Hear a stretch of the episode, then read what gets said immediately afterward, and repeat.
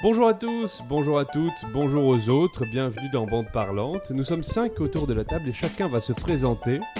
Laura Léonie, autrice, scénariste et script doctor. Et moi, je vais vous parler euh, de tout ce qui s'est passé autour de la pétition euh, pour sauver Gérard Depardieu et de pourquoi elle m'a gênée. Et je vais aussi euh, vous parler de mon avis sur le fait d'interdire des œuvres. Voilà. Coucou, c'est Lola Wesh, alias Tom, artiste pluridisciplinaire, pornographe et une personne qui fait de son mieux dans cette vie. Euh, moi, je vais vous parler de la cancel culture, mais la vraie. Quelle culture on cancel? Ne ce serait pas la culture LGBTQIA+. Marine Borin, journaliste au cinéma et comédienne, et moi je vais vous raconter l'histoire de Marie Trintignant, et on va voir si Bertrand Cantat, euh, qui l'a quand même assassiné, a vraiment été cancel comme on le dit. Larry Benzaken, moi je vais vous parler de l'invisibilisation de certaines souffrances et de la radicalité de certains mouvements. Mathieu Pinchina, je suis comédien, humoriste, passionné par la comédie et je vais vous parler de mon avis sur la gauche, euh, de l'état de la gauche française, sur euh, qu'est-ce que ça veut dire euh, woke et qui utilise ce mot et comment en fait ce mot est récupéré par l'extrême droite. Spoiler alert T'as balancé tout l'épisode. En tout cas, bienvenue, bienvenue dans cet épisode artistiquement intitulé La cancel culture, les wokistes dans les bars à cul et la meilleure imitation de Gérard Darmon. Car oui, vous allez assister à un moment à la meilleure imitation de Gérard Darmon qui n'a jamais été faite. Mais avant de commencer, prenez 15 secondes pour vous abonner à ce podcast et nous suivre sur les différents réseaux sociaux, les liens sont dans la description. Faites-le maintenant parce que bon après on sait très bien que vous allez arriver chez vous, vous allez croiser quelqu'un ou je sais pas trop quoi d'autre qui va vous empêcher de le faire, ça va vous interrompre dans votre pensée et vous allez oublier. Alors faites-le, faites-le s'il vous plaît parce que on en a besoin de ça, on a besoin que vous nous mettiez des étoiles, on a besoin que vous nous envoyiez des messages, que vous nous proposiez des sujets. Bandeparlante at gmail.com pour cela, bandeparlante at gmail.com, il faut toujours répéter deux fois les informations pour qu'elles rentrent dans une tête. Merci à tous, on démarre tout de suite avec le petit quiz. Bande Parlante. C'est C'est parti,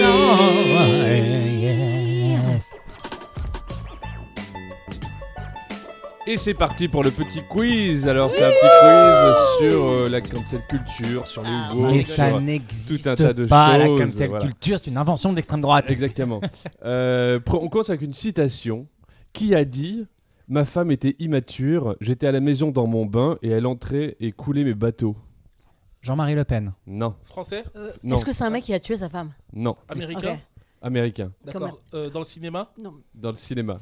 Ah, dans le Regarde, cinéma, acteur ou réalisateur Les deux. J'allais dire Winston Churchill, donc Ah non. du coup. non, Oscar Wilde. du coup. non plus, ni Oscar. Wilde, ni euh, non, Il c'est est pas Polanski. Woody Allen Bah, euh, c'est un minimum et c'est Woody Allen, Woody exactement. ouais. Et je trouve ça rigolo qu'il temps, parle de sa sa femme fille. étant aussi sa fille, euh, peut-être que c'est pour ça. qu'elle coulait ses bateaux. Allez, bonne soirée. Je trouvais ça rigolo. Euh, en décembre 2023, Yanis Eziadi, éditorialiste d'extrême droite ultra-conservateur On et proche de Julie Depardieu d'ailleurs, est à l'initiative d'une tribune en soutien dont on a beaucoup parlé, signée par 56 personnalités du monde de la culture. Et en fait, je me suis rendu compte qu'on en a plus ou moins parlé sans nommer son nom. On en avait déjà parlé de ce mec-là dans le podcast. À votre avis, pourquoi? Dans l'épisode sur le porno Non. Non, peut-être Non. sur la manif pour tous Non plus. Ah, ah oui, c'était bien vu. On ça. aurait pu, ouais. Euh, Ouais, bah, Est-ce que c'est dans, l'épisode sur l'engagement politique Non. ok. On a déjà parlé On va de. Attends, dire. c'est qui le gars en question Le gars qui a fait. Yanis Eziadi, le mec qui est à l'origine de la la tribune. tribune, ouais. Pour Les défendre on a déjà parlé de lui, c'est ça On a déjà parlé de lui. Oh. En fait, on l'a pas nommé directement, mais on a indirectement parlé de lui dans Ah, un bah, des bah, épisodes. C'était dans les super-héros alors. non, Oh mon dieu Quel enfer, putain. C'est nous qui allons être cancel. Putain, non, c'est le podcast le plus cancel de France. euh, non, Donc, Ouais. un épisode où on On a l'aurait on on on n'a pas l'aurait parlé de lui à la suggéré. manif pour tous. euh, non, c'est pas la manif pour tous, même si je pense Disney, qu'il les était méchants dedans. Disney. Non, on n'a pas fait un Non, on n'a pas Disney. Non, c'est un épisode euh, qu'on a fait il y a pas si longtemps. Le surnaturel Les non ovnis. plus. Non Euh, plus. Spiritualité Le quoi? La spiritualité. Non On plus, non plus. lui. On va- Réfléchis à pourquoi, ré- poser des questions sur pourquoi on en a parlé. Pourquoi on en a parlé? On, a parlé- en fait, on en a parlé dans On est épisode. tellement littéraux on, on en a parlé dans euh, enfin, une Premier de ses œuvres. On a parlé d'une Euh, de ses œuvres. C'est quoi Non, ces on n'a pas œuvres parlé d'une œuvre ses œuvres. À Bah, C'est un éditorialiste. On a parlé d'un de ses articles. L'un de ses articles. Ah, c'est Ah, pour pour on a parlé du euh, consentement Parce que c'est lui qui a fait un article Ah pour oui. dire. Oui, c'est vrai, Alors pour attendez, défendre. alors là je tiens juste à faire une parenthèse pour dire que c'est un de ses arguments contre le film c'était ouais Jean-Paul Rouve il est trollé alors qu'en fait Maznev il était trop beau.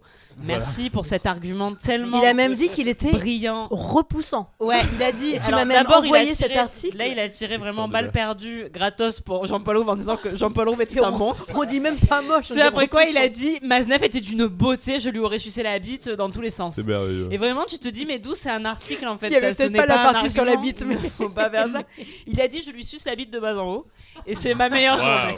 C'est dans l'article, Parce n'hésitez que pas de gauche à droite, C'est bizarre en même temps, non? Non, pardon. Tu peux aussi, en fait, il n'y a pas de. Ça, c'est vraiment chacun. Ah là là, ces hommes hétéros de droite qui se. Mais vraiment. les uns et Mais les autres. bien sûr. Je me demande si au César. Si, Moi, j'aurais euh, bien aimé si- qu'il rencontre Maznev à 10 ans. Je me suis posé la question si au César, si Jean-Paul Rouve avait un prix, il y avait des gens de droite qui se lèveraient en disant c'est un scandale On se lève lèvent et en on s'en scandale. casse Et ils allaient partir comme ça avec perte Bah, tu vas voir. Julie Depardieu Là, qui va se lever. Julie Depardieu, hein. Michel Faux et tous les gens qui vont Oh, c'est un scandale On peut plus rien dire Voilà, Ouais, c'est c'est bon, ça. je me suis posé la question.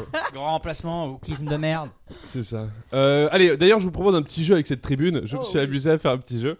Euh, en fait, euh, il y a donc 56 ou 57 pers- 56 personnes qui ont signé euh, du monde de la culture.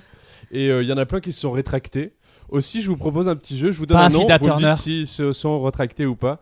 Et Ah, c'est euh, c'est un facile. petit truc qui va vite. Ah, ouais, pas tant. Il y a, Allez, les- il y a- vas-y, il y a un vas-y, peu les vas-y. pièges. Alors, Pierre Richard. Il s'est rétracté. Ouais, Oui. Patrice Lecomte. Non. Si, Oui, il s'est rétracté. Ah ouais il s'est rétracté, Je l'ai vu, exactement. je l'ai vu. Ah, discrètement alors. Non, plus, Ouais, non, avec beaucoup j'ai de- plein- d'émotions sur le plateau télé quand je l'ai Ah vu. ouais C'est ça, exactement. ouais. Oh, Yvan quelle Attal. Oui. Oui, alors Non. non, Mais- il s'est pas rétracté. Il a Ah. dit c'est un problème de dire que euh, Depardieu et le cinéma français c'est des conneries. Ouais, ah, il a dit Ouais. en fait, euh, il a dit, il a, il a dit non non, moi je continue de signer même si tout ne me convient pas dans la tribune. Et surtout, Voilà. il a dit Ouais, mais aujourd'hui, l'époque est particulière parce que moi, je me souviens, bon, en plus, Charlotte, ça lui faisait beaucoup rire. Souvent, lorsque j'allais dans les musées, moi, le jeu que j'aimais bien faire, c'était euh, d'ouvrir ma braguette et de, et de sortir euh, mon pénis en regardant les tableaux. Et il y avait les gens autour qui regardaient les tableaux qui mettaient la tête à côté, qui hop, Non mais tombaient sur mon pénis. Mais il faut pas faire. Mais- ça. Ça, les- les- Mais- s'appelle des Mais agressions ce qui fait sexuelles, en mais. plus quand même peur, c'est que ce mec a quand même réalisé un film il y a pas longtemps avec son propre fils qui joue quelqu'un qui est accusé de viol. viol. Je, je me rappelle plus comment est-ce que ça s'appelle. J'a- J'avais vu ce film et je m'étais Et Est-ce dit, que dans ce film son fils en fait n'a pas violé et la Alors, fille a menti je m'étais justement dit, en fait, tout ça, dépend. le- En fait, tu vas, tu vas percevoir ce film vraiment selon ce que le réalisateur en dit en fait, parce Ouais. que vraiment, Évidemment. parce que comme- parce que comme c'est vraiment sur la zone grise, c'est-à-dire que vraiment donc. euh, On sait jamais si. et donc je m'étais dit, euh, je sais pas pourquoi, mais je le sens pas trop en fait. Je trouve que ça sent pas bon. À mon avis, Yvan Ah. Attal, il défend plutôt euh, l'homme qui a violé ou en tout cas qui est accusé de l'avoir fait. Bah, donc enfin, en effet. pour le coup, pour le film, euh, il le défend à aucun moment. C'est vraiment sur la zone- Moi, je ce film magnifique, les choses simples. Les, les choses, mais je pensais aux choses simples, Ouais, mais je crois que euh, c'est simple. Et je l'ai vu au cinéma. Trouve choses simples comme un- le viol. Je trouve que c'était justement un, un- C'était- Non, c'est pas les choses simples. Les choses C'est simples, pas c'est un autre simple film. avant. Mais C'est pas les, euh, un les très, choses de la très vie beau non film, plus, justement sur, euh, sur cette incertitude. On continue euh, avec la liste. Charles Berling. Oui. Eh, Ah, pas vraiment. Il a, C'est pris, rétracté il a pris ses distances, mais il a, il a pas sont complètement. Euh, Nadine Trintignant. Oui, elle s'est retirée. Oui, Ouais. Affida Turner. Non. Non. Oh, non. Plus de sans plus d'image. Affida Turner. Il y a elle plus son depuis, Elle, c'est son tout- bah, tu parles, elle est venue, elle a dit non, moi, elle est, elle est venue, elle a dit récemment euh, à TPMP Hanouna hier. Elle a dit un truc du genre euh, non seulement je confirme, mais je pense que tous les mecs qui se sont retirés, c'est des sans couilles. Elle a dit Ah. ça. Voilà la classe. Elle, elle sait comment. José fédérer. Non, jamais de la vie, c'est son meilleur ami. Eh ben, moitié-moitié, figure-toi. Euh, Elle se elle, retire à moitié, Elle se moitié? retire à moitié? elle a dit Comme euh, disait je mon suis ex, pas je d'accord m'en tire à avec, moitié, je euh, crois je suis pas. pas d'accord avec l'extrême Comme ça qu'on droite, fait mais les je soutiens enfants. quand même Depardieu. Elle a mis euh, un peu de, de l'eau dans son vin. Jean-Claude Dreyfus. Jean-Claude Dreyfus? Euh, Il est encore en oui, vie? oui, oui, oui, oui, oui, oui, oui. Il s'est retiré, Ah ouais effectivement. Euh, Est-ce que t'es pote Bouquet. avec tous les mecs Non, qui ont signé la la vie, RIS Carole Si, Bah. Je pense que Larry, il est pote avec. elle a regretté que ça soit un mec d'extrême droite. Carole Il est Bouquet, ouais. fait, mais elle s'est rétractée. Non, moitié-moitié pareil. Elle a dit euh, tu Je suis pas d'accord avec dit, je euh, regrette euh, qu'on utilise Depardieu pour mettre en, en lumière euh, ce mec-là que je méprise. Ouais, parce que Depardieu, euh, c'est vraiment un mec même, qui euh, fait que des trucs de gauche, donc euh, on est vraiment chaud. Jacques Weber. Oui, et alors sont vraiment, alors de tous les, mais après je vais en parler dans mon témoignage, mais alors de tous les retraits, le mec il a écrit un truc. Ma signature était un viol. Enfin, le gars, un il est parti viol. dans Oh, un. il waouh. là et Il allait fais, très, très loin. wow. Il C'est allait dans l'excès c'est- inverse. C'est vraiment Jacques tout ou rien. T'es là, tu fais les gars. En fait, il faut, il faut. Bah, moi, Qu'est-ce que j'ai trouvé ça plutôt bien pour le coup parce que je me Ouais, disais, mais- ok, justement, Bah, en fait, parce que c'était Tu peux pas passer. l'un des premiers qui, euh, qui prenait en compte la souffrance, Oui, la souffrance des victimes. Mais d'où tu la C'était le seul qui découvres faisait ça. En fait, moi, j'ai l'impression que. Bon, bref, j'en parlais dans. Je ne, je ne dirai Oui, pas plus. oui, c'est vrai que là, le sujet de on- mon on témoignage. s'avance sur ton De témoignage. parler des gens qui n'ont pas de race. Roberto Alagna. Oui. Il a pris ses distances. Ah Oui, bah, au bout d'un Mais moment. ouais, il, il a pas complètement, il s'est pas retiré complètement. Il dit, euh, je crois Ça, que je c'est suis bien un peu Roberto, fait avoir. il En se fait, retire ils ont jamais tous complètement. gardé la signature, mais leur manager Euh, a dit à la télé dites Oh oui, non, l'extrême droite, non. hein. Alexandre. Alamy. Elle, elle faisait Elle- partie elle signataires. partie des. Alexandra non, Lamy, elle- elle a- non, elle c'est un piège. Ah, c'est un piège Je Pas sais pas bien là. Faut pas faire ça. elle a, elle a- non, elle a signé l'autre tribune. c'est Christine ça. Taubira. Elle a signé Tu sais l'autre quoi tribune contre la tribune. Christine Taubira. Je sais même, j'ai- J'avais pas dîné avec elle, ça m'étonnait qu'elle. Euh, les deux derniers, Gérard Darmon, à votre avis? Il a Mais dit, non, non, oh, il a mais dit le non. meilleur truc. Alors non, Mais Darmon, Gérard. Darmon, il a dit le meilleur truc. Il a dit, c'est pas mon ami dans la vraie vie. C'est littéralement son argument. Est-ce qu'on Ouais. peut faire pire de Et tous les dit- arguments Il a dit parce qu'il aime pas les hordes de chiens ni ceux qui frappent un homme à terre. Voilà. Oh là là. Que nous. Et euh, pour finir, à votre avis, Michel Faux Je plaisante Bien sûr que c'est lui qui a l'initiative du truc. Euh, question numéro 4. Alors ça, c'est mon champion de la cancel culture. En fait, je- toute la journée, là, j'ai bossé sur le quiz et je me suis dit, bon, euh, qui je... Ah, cancel culture, qu'est-ce que ça veut dire? Et c'est le mec le plus cancellé de tous les cancellés. Et pourtant, il est toujours là. À votre avis, c'est qui Larry Benzaken. Et nous, on l'a gardé parce Non, que nous, on l'aime. le Nous, on héros l'a de Larry, à mon cancel. avis. C'est possiblement le héros de Larry, je ne sais pas. Il nous dira. À Euh, votre avis, c'est qui Gainsbourg. Si c'est le héros de Larry, c'est Gainsbourg. Non, non, c'est pas son héros. C'est pas vrai. Bah, c'est Luc Besson BD Un américain Un américain. Ah, un américain. Kevin Ou- Spacey. Woody Allen Non, c'est pas Woody Allen, c'est pas Kevin Spacey. Euh, Bill Cosby Non, Leonardo Euh, DiCaprio. Euh, le, le mec, le, le- là, qui jouait dans euh, Ah. Call Me By Your Name. Non, non, lui, Ah oui, c'est vrai qu'il mange des gens. Ah lui. ouais, lui, il Le est. plus il- cancellé de tous les Le mec est cancel. Ah. Kelly Non, de tous les, toutes les tant- 20 minutes, il est cancel. Michael Jackson Non plus. Toutes les 20, Jay-Z toutes les 20 minutes, Est-ce on le qu'il a cancel. envie Est-ce qu'il a envie Il est en vie. Jay-Z Non, c'est pas temps, on le connaît pas, il est tellement cancel. C'est pas un Oh, humoriste. Kenny West Non plus, c'est Oh, pas, bah, un, c'est pas un artiste. Allez, je vous le dis, c'est pas un Donald artiste. Trump. Donald Trump Mais Ah oui, oui, bien bien sûr, parce que Kanye West, L'homme le plus cancellé du monde. C'est que vraiment, en fait, le mec, il dit une phrase, il est cancel. Il dit une autre phrase, il est cancel. Et en fait, il dit, ouais. Euh, il- il, il dénonce. aime ça, moi, je pense que ça, Ouais, non, il euh, l'excite un petit peu. D'autant plus, ah, puis- puisqu'après il termine en disant mais leur arme contre moi c'est la cancel culture. Et après il enchaîne en disant surtout un tel c'est un connard il faut plus qu'il ait accès à rien. Euh, l'autre c'est une pute il faut plus jamais qu'elle ait accès à rien. Et euh, il passe son temps à canceller des gens en, en critiquant le fait d'être cancellé. Enfin c'est un génie. Le mec il a été boycotté en tant que PDG en tant que candidat à la présidentielle en tant que présentateur télé en tant que président où qu'il soit il est cancellé à chaque fois j'adore Ah oui, c'est un talent. Hein. c'est un talent non c'est à ce, à ce C'est un stade là but à ce c'est stade-là, une forme de talent c'est C'est un c'est de l'art. J'ai envie de dire, c'est une forme d'art. Question numéro 5, euh, à propos de la cancel culture, quelle est la particularité de la cathédrale de Cordoue? Ah. Elle a été cancel. Elle a été cancel, Euh, en quelque sorte, ouais. Euh, Est-ce qu'il y a une euh, statue qui aurait été déboulonnée? Non, pas du tout. Pas du... Enfin, en fait, peut-être que si d'ailleurs, mais euh, c'est pas ça. Est-ce qu'elle représente Il y a quelqu'un qui est représenté sur la façade de l'église qui est problématique et il y a Non, un débat autour de ça? Non, pas du tout. Elle a été construite par des immigrés? En quelque sorte, un peu, mais pas vraiment. Mais elle, elle pose problème cette église? Non, Elle a un non, non, c'est un truc tout. positif? C'est euh, un fait historique. Euh, C'est, euh, moi, je trouve ça positif, mais en vrai, c'est ni positif ni négatif. Est-ce qu'une personne euh, y a été couronnée Non, non, non, et, pas du tout. euh, Pas du tout. Non plus, pas du tout. C'est pas. euh, voilà. C'est un symbole quelconque d'une euh, d'une lutte. Est-ce qu'elle apparaît dans Non un plus. film Non plus. Non plus. Est-ce que quelqu'un ici s'est marié Non plus. Si ça n'a rien à voir avec euh, ce qui s'y est Est-ce que passé. ça a à voir avec l'architecture, l'histoire de sa Non. construction Avec l'histoire euh, de sa construction un peu, en tout cas avec son histoire. ouais. Wow, mais ça c'est Euh, indevinable hein, si tu connais par pas. rapport à l'époque de sa l'année à laquelle elle... l'année à laquelle elle a été construite pardon? Euh, C'est euh, en lien avec ça indirectement, oui. oui. Est-ce que c'est construite avec des os de- d'esclaves. non, non, non, non, non. est-ce que c'est par rapport à, à une époque où peut-être il y avait la où il y a eu des luttes entre les musulmans et les catholiques dans, On dans ces zones-là C'est- et- C'est une une- cathédrale une avec une euh, un croissant dessus. Eh, pr- presque. C'est une cathédrale qui a été construite par les musulmans? On se rapproche. C'est une cathédrale mosquée. C'est une ancienne mosquée? En fait, c'est une ancienne mosquée et en fait, c'est un ancien temple romain qui est après devenu une mosquée, qui est après devenu une cathédrale. Et en fait, c'était un exemple euh, dans. Waouh Quelle traversée Oui, mais avant c'était un vidéoclub.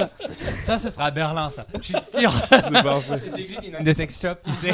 Ce serait tellement drôle. Non, c'est en fait sur, l'exo- sur la question de la can- cancel culture, c'est des historiens qui disaient en fait, qui la prenaient en exemple pour dire euh, ça a toujours existé cette chose-là de remplacer les- les- la culture, etc., etc.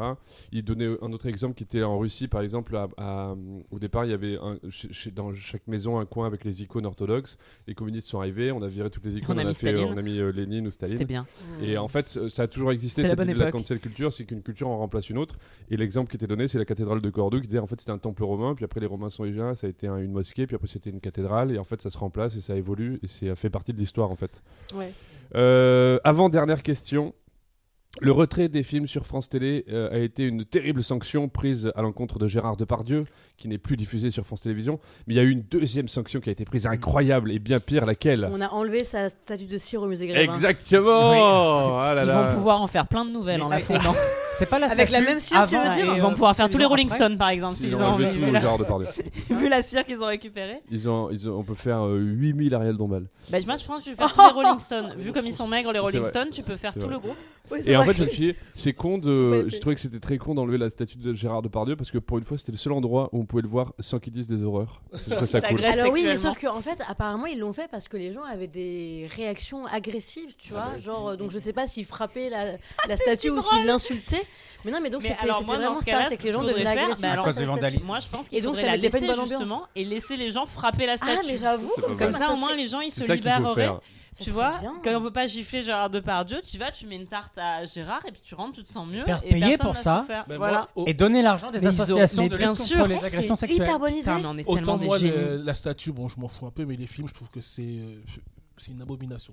Mais euh, non, Non, parce mais que je veux dire. Non, il a, Non, il a mais- fait des bons trucs mais, euh, tout le monde pourra peut pas toujours dire que c'est trouver vu, c'est ces une films Non, non, non, je trouve V- que c'est scandaleux Non, de mais tout retirer le ces films. Non, mais tout le monde, Larry, tout le monde peut aller acheter en VOD ces films et se les fournir en DVD, en Blu-ray, en, Blu- en Blu-ray, en En Blu-ray, Blu-ray. en DVD. Je veux dire, tu En vois, c'est pas parce que On une en chaîne y a pas arrête de- arrête les euh, projeter. Il n'y a aucune censure. Hein. Non, tu sûr. peux toujours trouver ces films. hein. Non, non, Allez, dernière. Bah, évidemment que non. dernière, Il y a... euh, Non, ils sont juste cohérents. Ils sont juste cohérents. Ils sont, ils, ils sont, ils sont cohérents. Ils notre meilleur on épisode. reprend ce Pardon. débat tout de suite après parce que ça va être super. Alors, c'est peut-être pas le premier, mais qui a été le premier ou un des premiers cancellés de l'histoire?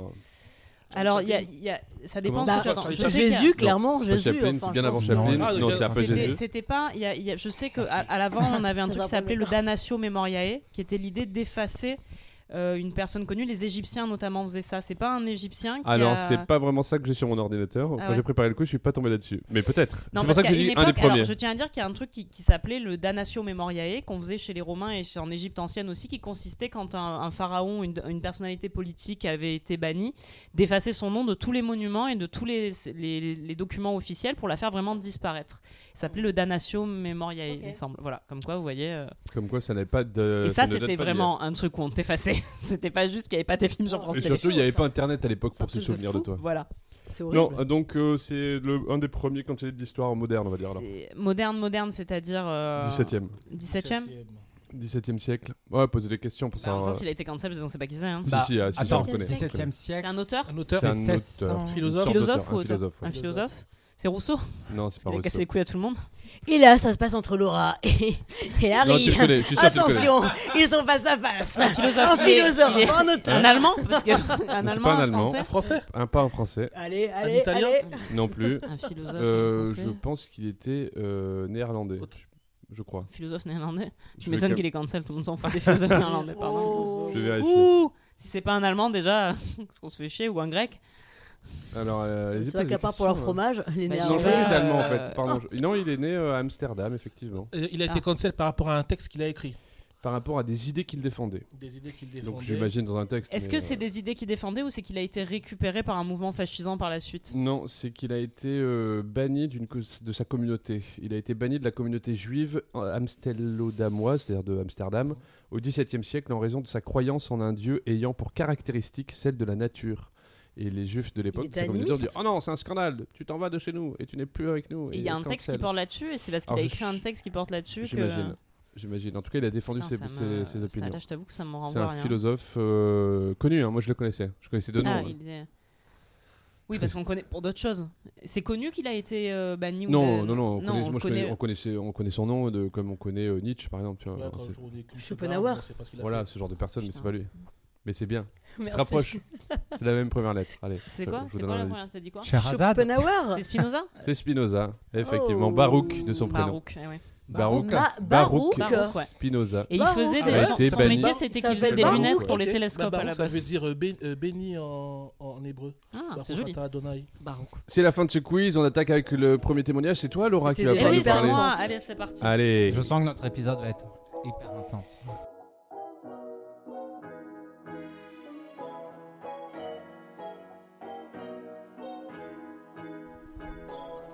Alors, euh, moi, quand on a décidé de parler de ce sujet, ça a été une vraie question de savoir comment euh, exprimer mon point de vue. Parce que je suis à la fois, je pense, très radicale sur le sujet, et à la fois, je je sais pas, en fait, je sais pas vraiment où se situe mon point de vue par rapport à ça, et du coup, c'est bien que j'en parle avec vous, parce que comme ça, j'aurai vos avis et vos retours sur mon positionnement, et ça me permettra de, de savoir où je, me situe exactement. Euh, moi, pour commencer, euh, pour ce qui est de la cancel culture, moi, j'ai jamais été de l'avis d'interdire ou de retirer les œuvres. Euh, pour la simple et bonne raison que je pense que d'abord retirer ou interdire une œuvre, c'est vite une façon de faire un martyr ou quelque chose de fascinant d'un artiste, c'est-à-dire que combien il y a eu d'artistes qui ont profité du fait qu'ils étaient interdits ou du fait qu'ils étaient euh, ou qui vont tout de suite mettre ça en avant en se positionnant comme des, euh, des artistes maudits, des êtres. Donc je, pense que incompris. des incompris, que regardez, on m'empêche de. Donc je pense que ce n'est jamais la bonne solution d'interdire les œuvres. Ou de... Alors pour les œuvres anciennes, il y a un vrai truc où pour moi il y a une question où il faut toujours essayer quand même de contextualiser les choses et décrocher les œuvres des musées. Je trouve que c'est beaucoup moins ou, interdire certains livres d'une certaine époque. Je trouve que c'est beaucoup moins intéressant que de plutôt contextualiser, c'est-à-dire expliquer. Moi, je, je prends un exemple que j'avais trouvé très juste. Disney fait beaucoup ça. Disney maintenant au début de certains de ses films met des panneaux en fait explicatifs en disant voilà, notamment ils avaient fait ça pour Dumbo en disant voilà dans ce film à un moment tel personnage stigmatise une communauté de façon claire nous nous en excusons c'était le contexte de l'époque et qui explique en fait euh, que voilà que Dumbo a été en effet euh, écrit à une époque et créé à une époque où il y avait certains euh, préjugés raciaux. Et donc moi je suis pour le fait d'expliquer et de contextualiser plutôt que d'interdire. Parce que je pense que c'est comme ça qu'on fait des citoyens qui sont intéressants qui sont qui sont intelligents qui sont éclairés.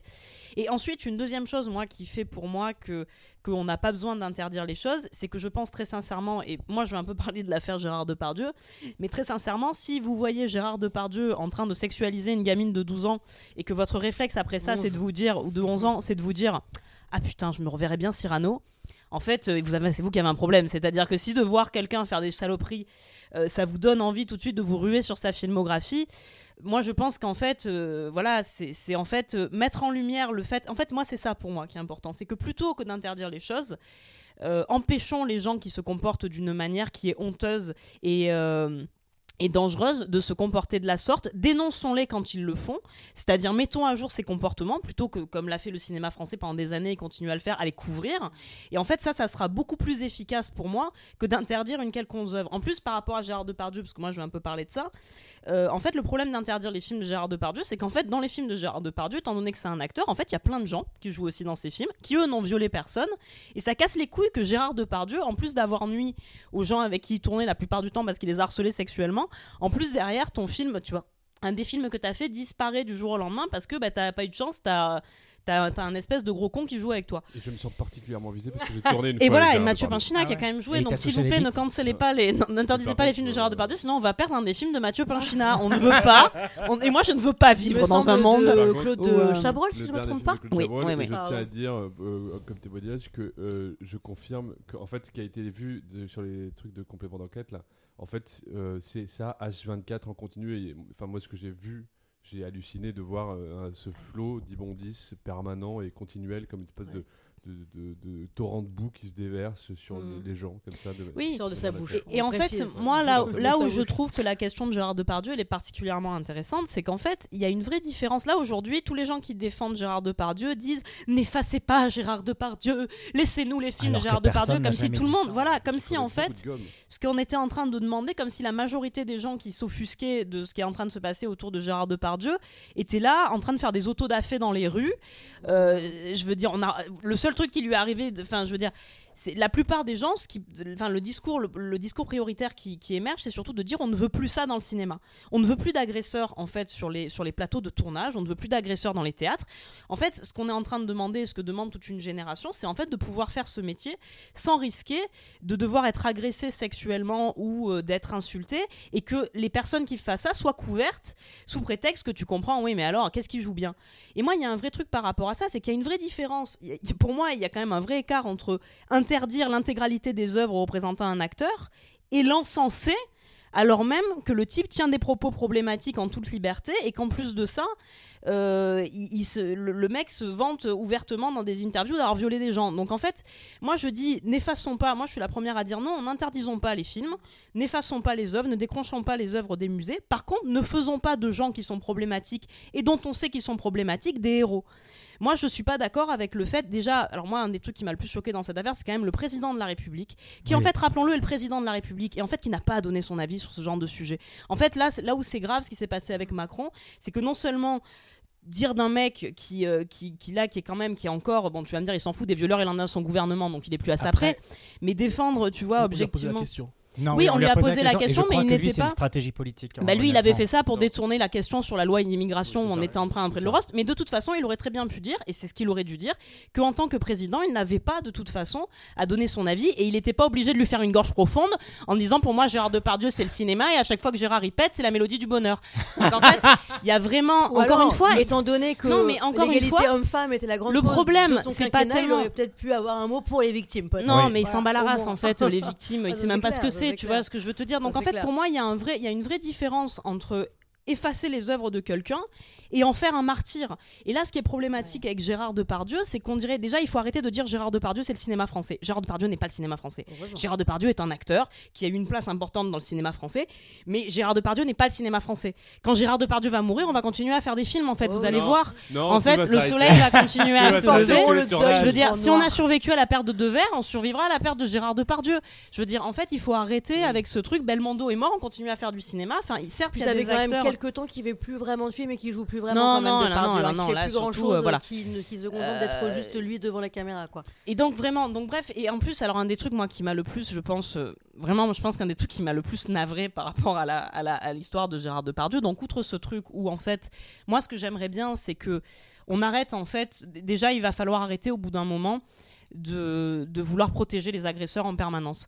Il y a un vrai truc où l'affaire Gérard Depardieu, elle est très symptomatique de cette société qui, en fait, qui protège les violeurs et notamment de, de cette société qui explique que quand on est un artiste, en fait, on a à peu près tous les droits dont le droit en fait de violer les gens, de dire des choses abjectes, parce que à- au bout d'un moment en fait maintenant tu as fait deux bons films, si tu as envie de dire à la, à la maquilleuse oulala moi je crois que tu as la chatte ouverte, en fait c'est plus un problème.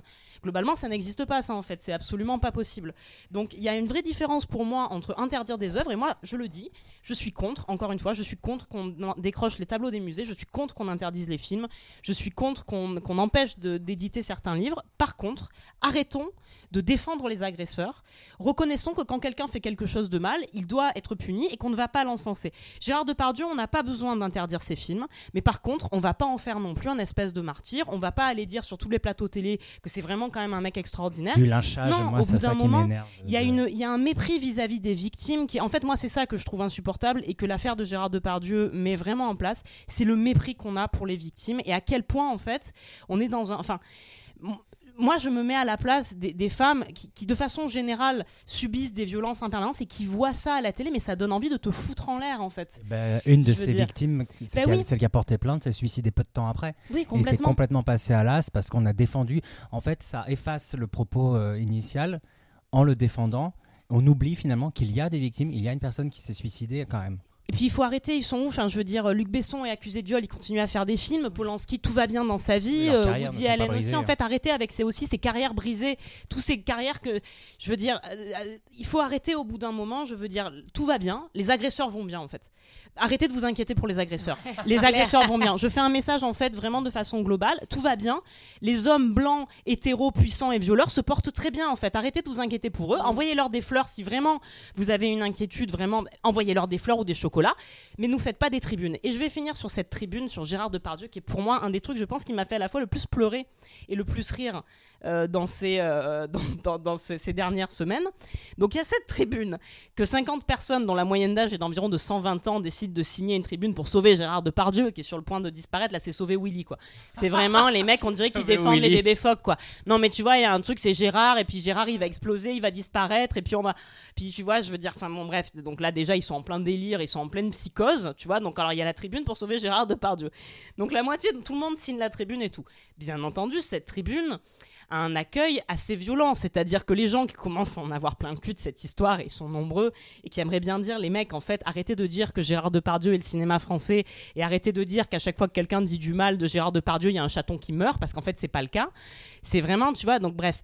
Donc, il signe cette tribune qui est très très mal accueillie. Et en plus d'être très très mal accueillie, quelques jours plus tard, on se rend compte que, bah, qui c'est qui est à l'origine de la tribune? Bah, c'est l'extrême droite. Et là, tous les gens qui déjà avaient eu suffisamment peu de race pour signer cette tribune défendant Gérard Depardieu, continuant à ne pas avoir de race, décide de se rétracter. Et moi, je vais vous dire un bon truc. Déjà, j'avais pas beaucoup de respect pour les gens qui avaient signé cette tribune, mais les gens qui se rétractent en découvrant qu'apparemment défendre un violeur, c'est d'extrême droite. Alors déjà, quoi? Comment ça? Défendre un violeur ou un mec qui fait des propos pédophiles, c'est pas de gauche. Alors ça, vraiment, on tombe de nos chaises. Vraiment, personne ne le savait. On apprend des choses tous les jours, comme quoi on apprend tout au long de sa vie. Ces gens nous prouvent que même à, à Même 126 ans, 90 tu peux continuer à apprendre des choses. Donc incroyable. Il semblerait que défendre un violeur, c'est euh, c'est quelque chose qui n'est pas de gauche.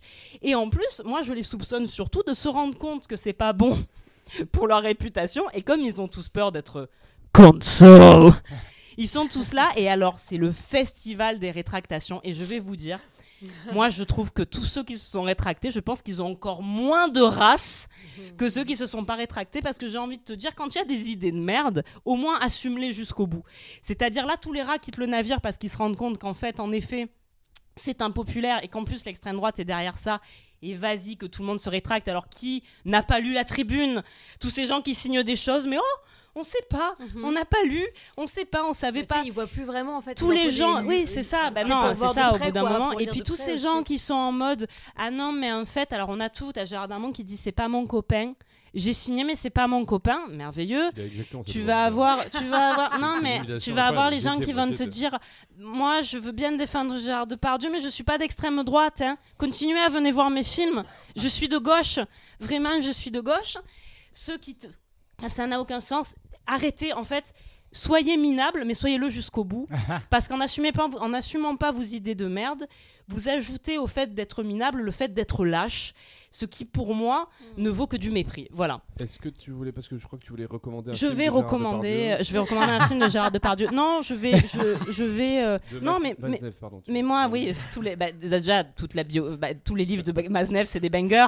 Et j'ai envie de vous dire, vous pouvez vous faire une semaine à thème en vous faisant un film de Gérard Depardieu, un livre de Gabriel Maznev, et finalement une Moi, j'ai bonne semaine. entendu dire que euh, Justine Trier, en fait, elle allait faire Anatomie d'une chute 2 avec Ah. Gérard Depardieu. et euh, vraiment, ça sera l'histoire de la fin Et- de sa mais carrière. par contre, en fait, il tombe, il tombe juste de sa hauteur. Donc le film est très court, c'est un court métrage. Mais Tu- C'est quoi ta reco co- culturelle Donc non, moi les recos que je vais vous faire, c'est que pour sortir un peu de ces trucs-là, donc moi je vous dirai toujours, d'abord la première chose que je vais faire, c'est voyez ce que vous avez envie de voir en votre âme et conscience. Voilà, si vous avez envie de voir les films, encore une fois, de Gérard Depardieu, c'est pas moi qui vous empêcherai de voir les choses. Moi, ce que j'ai envie de vous dire, c'est renseignez-vous toujours sur les œuvres que vous avez envie de voir. Une œuvre, elle est toujours le témoin d'une époque, peu importe quand elle est sortie, peu importe par qui elle a été faite.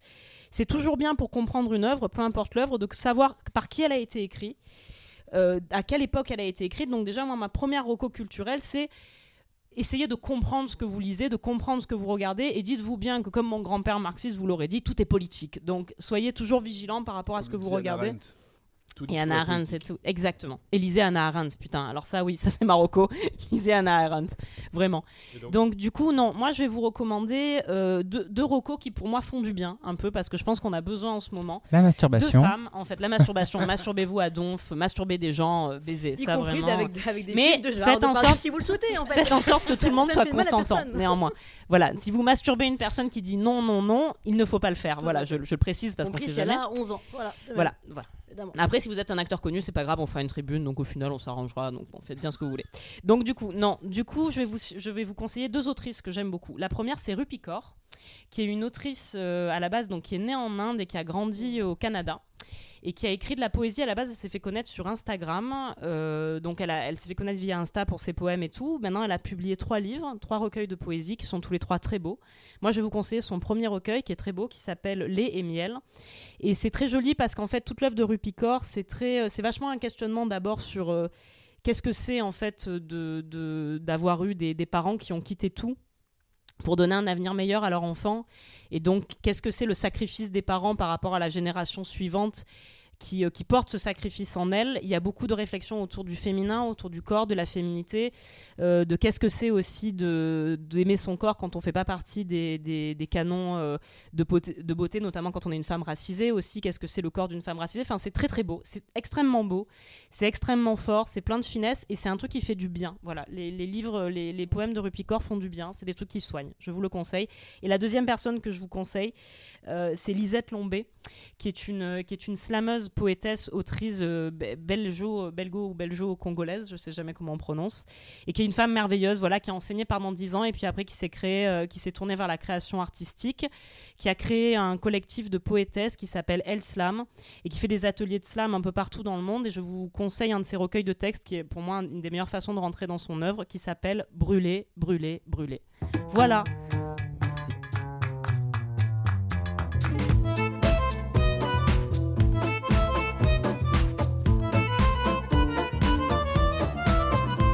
Moi, toutes ces histoires de can- cancel culture, ça me fait euh, vraiment beaucoup rire. C'est euh, c'est comme toutes ces histoires de wokisme, le wokistan, la menace LGBT, les dérives trans. Horde de. Tout- tous ces trucs, enfin, pour moi, c'est les mêmes personnes qui euh, inventent un peu les mêmes termes, euh, qui in- inventent des menaces, des, euh, des choses. Et en gros, bah, je n'ai pas spécialement envie de vous parler de cancel culture. Je rejoins Laura où je, je pense qu'il ne faut pas supprimer les choses. Il n'y a pas d'auto-dafé à faire. Et de toute façon, ça m'énerve quand quelqu'un parle de, de, de cancel culture parce que je suis là, genre, mais il n'y a, rien qui est cancellé. Enfin, on est juste en train de re-questionner des positionnements ou des comportements. Il faut. En fait, euh, à chaque fois, j'imagine, je te coupe, pardon, mais à chaque fois, j'imagine euh, un événement Facebook qui dirait euh, Venez euh, place de la République demain 19h. oui, on On va tout. brûler tous les films de Gérard Depardieu, tous les DVD qui sont encore. Non, parce non, que mais- Qui a des DVD déjà Et- tu vois. et, et- et tous les livres de Gabriel Bazdev, qui a des livres de Bazdev chez lui. Et, tu vois, et, et- et j'imagine les trois. Et en fait, en fait, tu mets ça sur. je- comme un prank, tu mets ça sur Facebook. Et, et- et- et en fait, tu que des gens de droite qui vont venir défendre. Non, c'est pas, c'est Oui, pas normal. ça, pour venir pas à normal. Moi, j'ai la biographie de Gérard euh, Depardieu que j'avais acheté pour rire à Emmaüs. D'oc- D'occasion, il est nu sur la couve et le Ouais, titre c'est. Innocent. Ouais, je l'ai lu. Waouh. ça. Je l'ai aussi Vous l'avez Ouais, bien Ah, sûr. dois on l'a tous.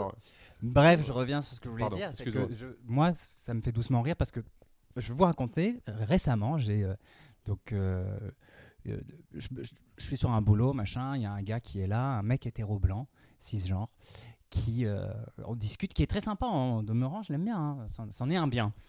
Et on discute.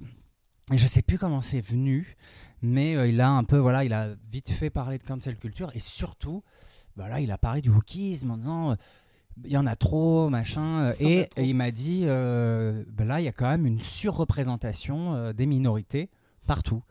Et je l'ai regardé, je me dis, comment ça Et je vous parle de ça parce qu'on parle énormément de cancel culture, mais s'il y a bien des personnes ou, ou une culture cancellée, c'est la culture LGBTQA+, ce sont les identités transgenres, ce sont ce qu'on appelle bah, les minorités qui sont en réalité des, po- des populations minorisées.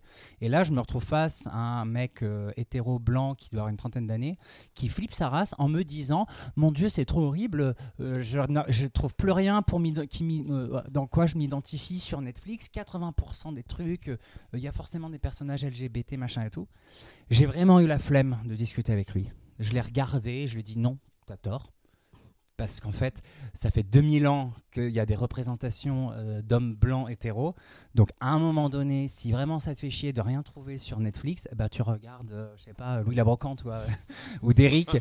Non, mais voilà. Banger, toujours, Et toujours du coup, moi, tous ces trucs de cancel culture, de menace woke, de grands remplacements, pour moi, c'est tout ça, c'est les mêmes délires.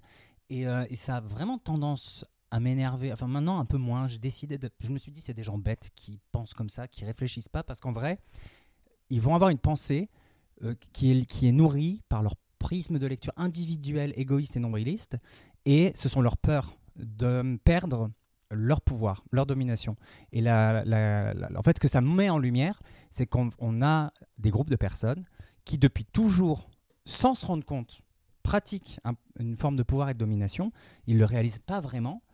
Et depuis quelque temps, ben, il y a des gens, comme par exemple les femmes, qu'on dit, on dit Oh encore, non. on dit que c'est une population euh, minoritaire, les femmes. C'est quand même 50% de la population. C'est pas, une- 53%. c'est pas une- est, ouais, qu'on En est, plus- on est plus nombreuses plus- que les hommes, mais on est une minorité. Ouais. Mais, Ouais, mais comme vous êtes payé moins.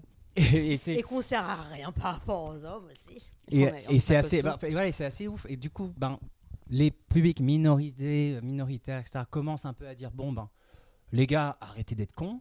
Il il y a une pincée de gars qui te disent ouais, ok, on va peut-être arrêter d'être cons. Et t'en as d'autres, mais non, mais on n'est pas cons, mais c'est quoi cette cancel culture, machin et tout. Et, euh, et et moi, en fait, ça m'énerve à cet endroit-là. C'est que la réalité, c'est qu'il n'y a pas de cancel culture, personne n'est cancellé. Euh, je vais parler en mon nom et, euh, euh, par rapport à ma communauté. Enfin, nous, enfin, moi, personnellement, individuellement, j'adorerais canceller les hommes hétéro blancs. Qui est plus de pédale à la télé, ce serait vachement bien. Parce que c'est pas un gay dans une télé-réalité, deux, trois homos euh, dans une Star Academy, euh, des personnages gays euh, hyper stéréotypés dans, sur Netflix qui montrent vraiment la diversité. Et c'est pas ça qui va faire perdre le pouvoir et la domination aux hommes hétéro blancs. Et c'est pas ces questions-là qui vont en fait changer vos vies. Quoi. Enfin, et, pour moi, tout ça, ça montre bien, et l'affaire de Pardieu, ça montre bien des gens. Et il y a les femmes qui, qui jouent ça, qui ont celles que j'appelle les femmes patriarcales. Alors je pense à Lio qui a fait une intervention à la télé il y a pas longtemps qui était hyper bien. Ouais. Elle parle de femmes, Ah, cap- de femmes capots, des femmes qui sont euh, donc misogynes et qui en fait reproduisent ce que les hommes ont construit en- et ont mis en place. Et en gros, moi je crois qu'on on utilise beaucoup le mot de patriarcat. Et depuis quelque temps, je reviens un peu de ce mot-là. Je crois qu'on l'a assez compris, on l'a assez usé et poncé. Ce qui est vraiment problématique, c'est les mécanismes de domination et de pouvoir. Et là, on arrive à un endroit où finalement, les oppresseurs savent très bien qu'ils sont oppresseurs. Ils savent très bien qu'ils ont un pouvoir une domination et ils ne veulent pas le perdre. Donc, euh, il y a une stratégie derrière qui est de nous faire passer, euh, moi euh, et ma communauté de wokistes queer, pour une menace, pour des cancellers, pour des gens qui veulent détruire le système sociétal, etc. Oui, puis l'idée, c'est dès qu'il y a un agresseur de le victimiser un maximum pour en faire euh, Pour une en faire un martyr et voilà, qui pour en faire un enfin, Moi, je martyr, veux une victime. une chose, c'est euh. que sur le, notamment de la cancel culture et le woke, euh, j'ai plein de choses à dire là-dessus à la fin de l'épisode. Donc écoutez bien jusqu'à la fin de l'épisode parce que j'ai plein d'informations à donner là-dessus. Teasing Je fais du teasing. Et- Mais après, je l'épisode, c'est pour, le- pour la- Mais après, la- tellement fort. Après, là, moi, je disais. me- Ouais. et je suis en sueur en parlant parce qu'en fait, euh, voilà, quand je vois les gens qui font euh, ouin, ouin, ouin, on est cancellé, ouin, ouin, ouin, euh, menace euh, queer, menace woke, machin. Moi, ça fait 10 ans que je suis artiste. Je galère ma race et je sais très bien pourquoi. Parce que je suis gay, que mon travail tourne autour de lutte euh, LGBT, euh, à travers l'humour, certes, mais même dans mes, écrits, dans mon dessin, dans le travail euh, artistique, l'illustration, etc. Et je ne travaille qu'avec des femmes et je vois très bien comment ça se passe dans les théâtres. Euh, souvent, euh, on va pas parler à ma productrice, on va me parler à moi et infantiliser ma productrice. Tous ces mécanismes-là, je les vois et moi, je suis arrivé à un stade où je ne supporte plus les hommes et même certains hommes gays qui pratiquent justement ce, schéma de domination et de pouvoir, les, comportements masculins. J'arrive à un, truc de saturation et ce n'est pas vrai. Personne n'est cancellé. S'il y a des gens cancellés, ce sont des artistes comme moi. Et du coup, je voulais ben, citer un magazine qui est ultra cancellé, personne ne le sait. Puis les lesbiennes sont ultra cancellées aussi. On en voit 4 ou 5 dans les médias, tout le monde flippe. Mais en fait, la, la présence des lesbiennes dans les luttes sociétales, euh, Mona Chollet, Sorine Deso, c'est une voleuse d'idées et de théories. Euh, depuis les années 70, les lesbiennes ont une place hyper importante sur plein d'évolutions euh, sociétales. Donc je vous invite à vous intéresser à la littérature lesbienne. Et pour ça, je vous parler d'un magazine qui s'appelle La Déferlante, avec un compte Ah Instagram oui. du même nom, féministe et, et- et ultra lesbien. Et puis, ben, en ce moment, je suis en train de lire le livre de Britney Spears. Et euh, je déteste tous les hommes qui ont croisé sa vie. Et honnêtement, aucun homme qui a croisé sa vie euh, n'a de carrière brisée, n'a été cancellé, alors que elle, pour le coup, qui n'a rien demandé, qui a été réellement victime de tout ceci. Et vraiment, je vous invite à lire le bouquin. Il est dur, il est intense. On a envie de brûler le monde. Mais euh, ah, voilà, vous voulez savoir C'est- Tu as le Bah, titre de. c'est La femme en moi de Britney Spears et euh, tout ce qu'elle raconte, que ce soit sa vie amoureuse ou son travail et comment elle est devenue l'objet de, des mecs de, dans, dans ses relations amoureuses, mais aussi de ses parents et de l'industrie de la musique. Mm. C'est c'est hyper flippant. Donc c'est pour ça, quand on voit dans les années 2000 comment cette femme a été traitée et quand on dénonce ça, on nous dit oh là là, cancel culture, cancel culture. Je trouve qu'en fait, on arrive à un niveau d'indécence. Et le problème, c'est que c'est indécent. Et euh, on va revenir sur Depardieu. Moi, ce qui m'a rendu ouf sur cette histoire, c'est qu'on oublie quand même un truc. Le premier truc qui, pour moi, est hyper important et hyper grave, c'est de sexualiser une enfant. Et personne n'en parle plus que ça, en fait, sauf des personnes indignées comme Mais moi. parce qu'il paraît que c'est parce que Freud il a, il a dit que les enfants ils avaient une sexualité donc Oui, c'est bon. Des êtres sexuels. Donc tout va ça finalement, Donc c'est va. bon, on est, on est, c'est ok. Bah de toute façon euh, la pédophilie en France hein, mon lapin. Mais euh, chez les politiques, dans le cinéma, dans la télé, Bah euh, mais même aux États-Unis, hein, franchement, le bouquin de euh, Britney Spears, on voit bien qu'il y a des ambiguïtés terribles et, euh, et ça me donne encore plus envie de faire une vasectomie, toutes ces histoires. C'est beaucoup le capitalisme aussi qui amène à ça et qui euh, on est dans un modèle de, un modèle de société pardon où où il y a cette idée de la jeunesse éter- éternelle. C'est le langage de la pub qui est le langage du capitalisme et qui valorise euh, la jeunesse éternelle, qui valorise tous ces trucs-là. Et en fait, euh, la candeur et la Lolita, le cliché de la Lolita. Et, et tout Tous monde ces gens qui n'ont pas lu Lolita Ouais, pour employer ce terme à tort et à travers. Et, du coup, en fait, c'est ça que, qui- qui- qu'on, subit aussi. C'est, l'image euh, qu'une, que plus on est jeune, qu'il faut rester jeune toute la vie, etc. Ce qui fait que, que plein de gens, femmes et les hommes aussi d'ailleurs aujourd'hui, euh, font plein de chirurgie esthétique pour rester jeunes. Que les Bogdanov, dont j'ai revu une vidéo ré- récemment, sont quand même morts à 75 ans ou un truc comme ça, non? Ouais. Et, et que, euh, en fait, je les ai vus quelques années avant leur mort. Enfin, j'ai vu une vidéo de eux quelques années avant leur mort et t'as pas l'impression qu'ils ont 75 ans. Moi, je, mon père a 70 ans. Alors non euh, mais les Bogdanov t'avais plus l'impression qu'ils étaient quoi que ce soit. Après, eux- qu'en fait, c'est pas la chirurgie. Non, c'est des Ils ont dit qu'ils n'avaient jamais fait de chirurgie. Ah oui non c'est naturel. Non, ils en ont, fait, ils gonflé. c'est cette espèce de quête globale. Quoi. Oui, Et Une même- grosse, une grosse allergie aux euh, arachides apparemment. euh, Il y a une autre chose sur laquelle je voulais réagir sur la, la- la question des femmes tout à l'heure. euh, et il y, a- il y a un truc était, que j'ai beaucoup entendu sur euh, la sororité de, de femmes qui disaient Moi, je n'attaquerai plus des femmes publiquement, etc. Et en fait, il y a un autre discours qui s'est un peu opposé à ça, qui disait euh, en f- la- la- la- le vrai combat, c'est un combat euh, de la bourgeoisie contre le, pro- le prolétariat, et Oui. c'est le retour un peu de la lutte des classes. Et qu'en Ah, réalité, voilà. c'est ce qu'on voit dans la, dans la, dans la tribune de, de Gérard Depardieu, c'est qu'en fait, tu as plein de femmes, tu as des, des Carole Bouquet, des... euh, Fanny Ardant. des Fanny Ardant. Non, Fanny Ardant aussi Elle a parlé, elle a fait une Ouais, si, interview. si, oui, Elle a signé Elle, au- mangé la pasta. Bruni, euh, Ta gueule, cette bourgeoise. Je l'adorais en fait, pourtant. Qui, hein. qui, pour le coup Ouais, défendent... j'ai mangé la euh, peste. qui Pardon, défend- continue. voilà, c'est une histoire de bourgeoisie euh, de D'entre-soi, et ça se suce la bite et entre et- d'entre-soi et de bourgeoisie contre, contre le reste du monde, quoi. Voilà.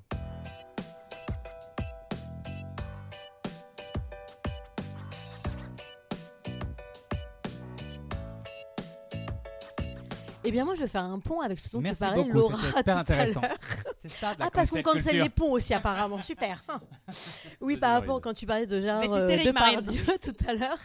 euh, ça m'a fait, mais vraiment, ça m'a, ça m'a causé une, une immense souffrance. Ça m'a vraiment mis à terre pendant plusieurs jours quand j'ai vu que Nadine Trintignant avait donc signé euh, cette tribune. Euh, Nadine Trintignant, c'est la mère de Marie Trintignant, cette comédienne qui est morte euh, en 2003, euh, qui a été assassinée par Bertrand Cantat, qui était son compagnon d'alors. Et, euh, et j'ai écrit.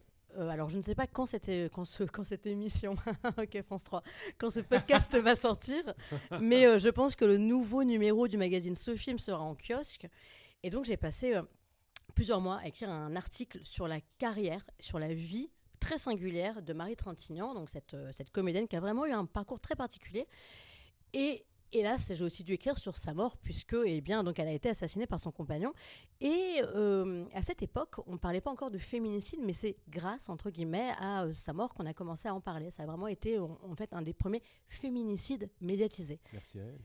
Bah on- oui, enfin, si on peut le dire, bah, dis- disons que on- oui. Bravo Bertrand, quel beau travail. Et Enfin, un homme qui s'engage pour les luttes Eh ben, féministes. Hâte justement, que Macron le prenne au gouvernement. Justement, c'est ça le truc, c'est que euh, pour le coup, moi j'avais le ce souvenir en 2003, j'avais 17 ans et je me rappelle de cet été où Marie Trintignant est morte. Et je me rappelle de mon père euh, qui est pas euh, bon, c'est voilà, il a l'âge qu'il a, c'est un, c'est la génération boomer, etc. Mais c'est quand même quelqu'un voilà qui, qui, est- qui est cultivé, qui se renseigne, qui bon. Et je me rappelle qu'il m'a dit oui, enfin bon, ils étaient tous les deux complètement défoncés. euh, et puis cherché. et puis elle était euh, et puis elle, je crois qu'elle qu'elle était complètement instable. Et moi, j'avais ce truc en tête. Et quand j'ai commencé à écrire sur elle, je me suis énormément documentée. C'est Marocco, euh, je vous le conseille. La journaliste Anne-Sophie Jeanne a écrit un film, un livre pardon qui s'appelle Désir noir. Elle a fait une enquête extrêmement poussée. C'est une journaliste spécialisée en rock. À la base, elle a écrit euh, donc sur euh, le meurtre de Marie Trintignant. Je me suis beaucoup appuyée là-dessus pour cette partie là euh, dans, mon article, puisque autant le cinéma est ma- est ma spécialité, les féminicides un peu moins. Et, et Non, surtout, c'est un truc d'homme hétéro. Enfin, dis- disons que moi, je l'ai, je je t'a- je je t'avoue que je l'ai payé assez cher quand même d'écrire sur ce sujet-là, parce que justement, j'ai découvert énormément de choses et je me suis rendu compte que les gens, encore aujourd'hui, ne savent pas exactement ce qui s'est passé. Et beaucoup de gens ont toujours cette, cette image de il l'a poussée sans faire exprès au cours d'une d'une dispute, elle est tombée par, par erreur, par, euh, voilà, par accident sur euh, un radiateur. Et donc, Non, Bertrand a- Cantat, il est considéré comme une des... Non, ça, ça ne s'est pas du tout Oui, passé comme ça, et c'est ce que je vais vous raconter par la Ah, suite. putain, bah oui. Je vais vous Les partager ce que j'ai ça la découvert. version Il y en a beaucoup. qu'elle est tombée sur un radiateur. Et ouais. justement, et moi je sais que je discutais avec des collègues, donc qui sont journalistes cinéma, mais donc encore une fois leur domaine est le cinéma, hein, pas les féminicides, et qui me disent et qui m'ont dit bah oui mais elle est pas morte comme ça en se tapant contre un. Et je leur dis non non justement pas du tout. Et je trouve que ça se maintient encore cette, euh, enfin ces fausses idées par rapport à sa mort. Et ce qui est fou, c'est que Bertrand Cantat a beaucoup été euh, montré comme justement l'une des premières personnalités à être cancel, puisqu'il n'a fait que 4 ans de prison sur les 8 ans euh, auxquels il avait été condamné. Et euh, notamment, il y a eu beaucoup, comment dire, de, de manifestations féministes contre ces concerts, etc. Et sauf que ce dont je me suis rendu compte, c'est bien, c'est que finalement, hélas, c'est lui qui a réussi à effacer Marie Trintignant. Mais vraiment, c'est-à-dire euh, qu'il a effacé la carrière qu'elle a eue. Alors, et euh, lui, dans, sa, dans le comportement qu'il a eu avant de la tuer, parce que sa mort n'était pas un acte isolé, c'était l'aboutissement de tout un processus de, euh, de, de violence morale et physique.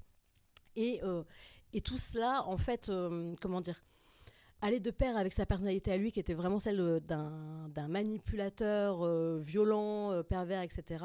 Et, et comme chaque personne euh, qui s'apparente à ce profil psychologique-là, quand il a une victime, il veut l'effacer, en fait. Il veut l'isoler et l'effacer. Donc je vous raconte euh, son histoire. Parce que je, je- je pense vraiment, encore une fois, que hélas, les gens ne la connaissent pas suffisamment, et c'est assez fou qu'on ne la connaisse pas. Marie Trintignant, donc, euh, elle devient connue euh, grâce à ce film qu'elle fait à 16 ans avec, euh, avec, avec deux vers, qui s'appelle Série Noire. Donc, en effet, elle, elle est issue d'une famille de cinéma, mais c'est quelqu'un qui veut vraiment en faire finalement euh, son métier, alors qu'elle euh, n'était pas si sûre à la base. Et donc, elle n'est est pas non plus tant aidée que ça. Donc, c'est vrai que Série Noire, c'est quand même son beau-père hein, euh, voilà, qui fait le film, etc. Et elle, c'est sa mère, c'est Nadine Trintignant qui m'a dit ça quand je l'ai interviewée. Elle me dit en fait, après Série Noire, après avoir vu deux verres jouer, Marie me dit euh, en fait, je suis nulle par rapport à lui, il faut vraiment que je bosse. et donc, elle, dé- elle décide de ne pas dire oui aux propositions qu'on lui propose ensuite. Elle part en province avec une troupe de théâtre amateur et elle joue dans les hôpitaux, dans les prisons, enfin voilà. Et donc, elle se forme vraiment comme ça. Euh, par la suite, elle fait vraiment des, des choix de rôles qui sont très intéressants, euh, où justement elle refuse tous les rôles un peu qui, s- qui pourraient s'apparenter à des rôles de jeunes premières. Et puis on parle aussi, il faut quand même le rappeler, du cinéma français des années 80-90. hein. Donc c'est-à-dire que les rôles pour les femmes étaient encore moins intéressants que ceux qu'il y a maintenant. Et puis Marie Trintignant surtout, c'est quelqu'un qui a toujours une vie privée qui pouvait choquer à l'époque, mais qui en fait était très libre et particulièrement saine. Elle a eu quatre compagnons avec qui elle a eu quatre enfants. Et elle est toujours restée en très bons termes en fait avec euh, ces hommes-là, euh, donc qui étaient soit des musiciens, euh, soit des, euh, soit des comédiens comme François Cluzet, soit des réalisateurs. Et elle se met notamment avec quelqu'un qui s'appelle Samuel Benchetrit. À l'époque, lui, il est tout jeune. Elle, elle a 30 et quelques années, et lui, il a 20 ans.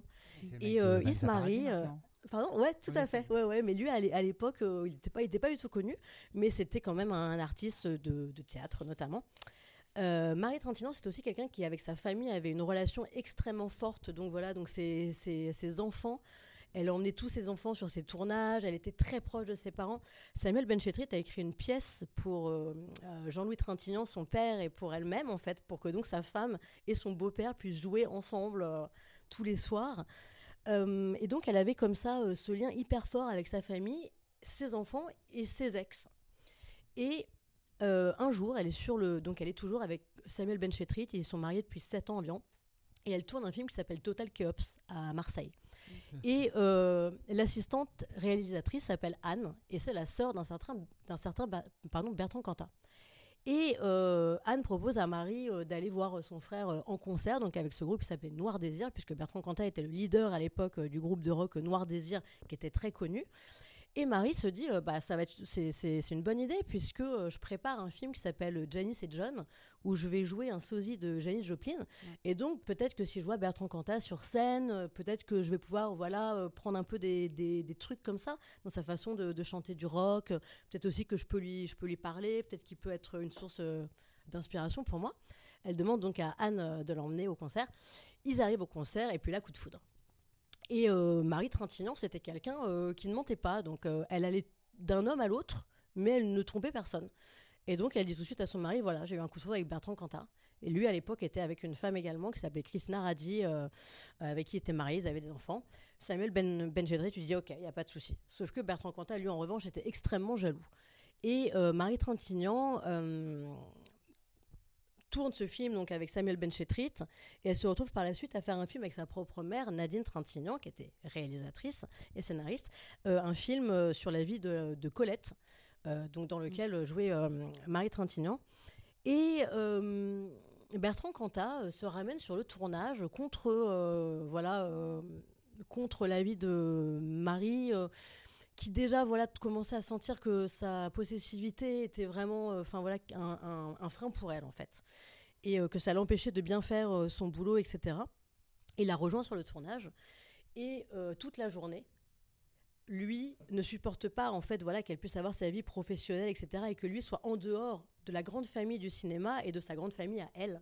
Et du coup toute la journée il lui écrit et donc elle et ben, dès qu'elle a une pause entre des scènes elle le rejoint etc et un soir, elle le rejoint après euh, donc sa journée de, tournage. Et lui, pendant qu'elle tournait, il a été voir dans ses SMS et il a trouvé un, SMS donc de son ex-mari Samuel Benchetrit qui lui parle de la promo du film qu'ils ont fait ensemble. Et donc ils ne sont plus ensemble, il n'y a aucun problème par rapport à ça. Mais euh, Samuel Benchetrit euh, clôture son SMS en disant Je t'embrasse, ma petite Janice, référence au rôle qu'elle a joué pour lui. Bertrand Cantat euh, entre dans une colère euh, monstrueuse, etc.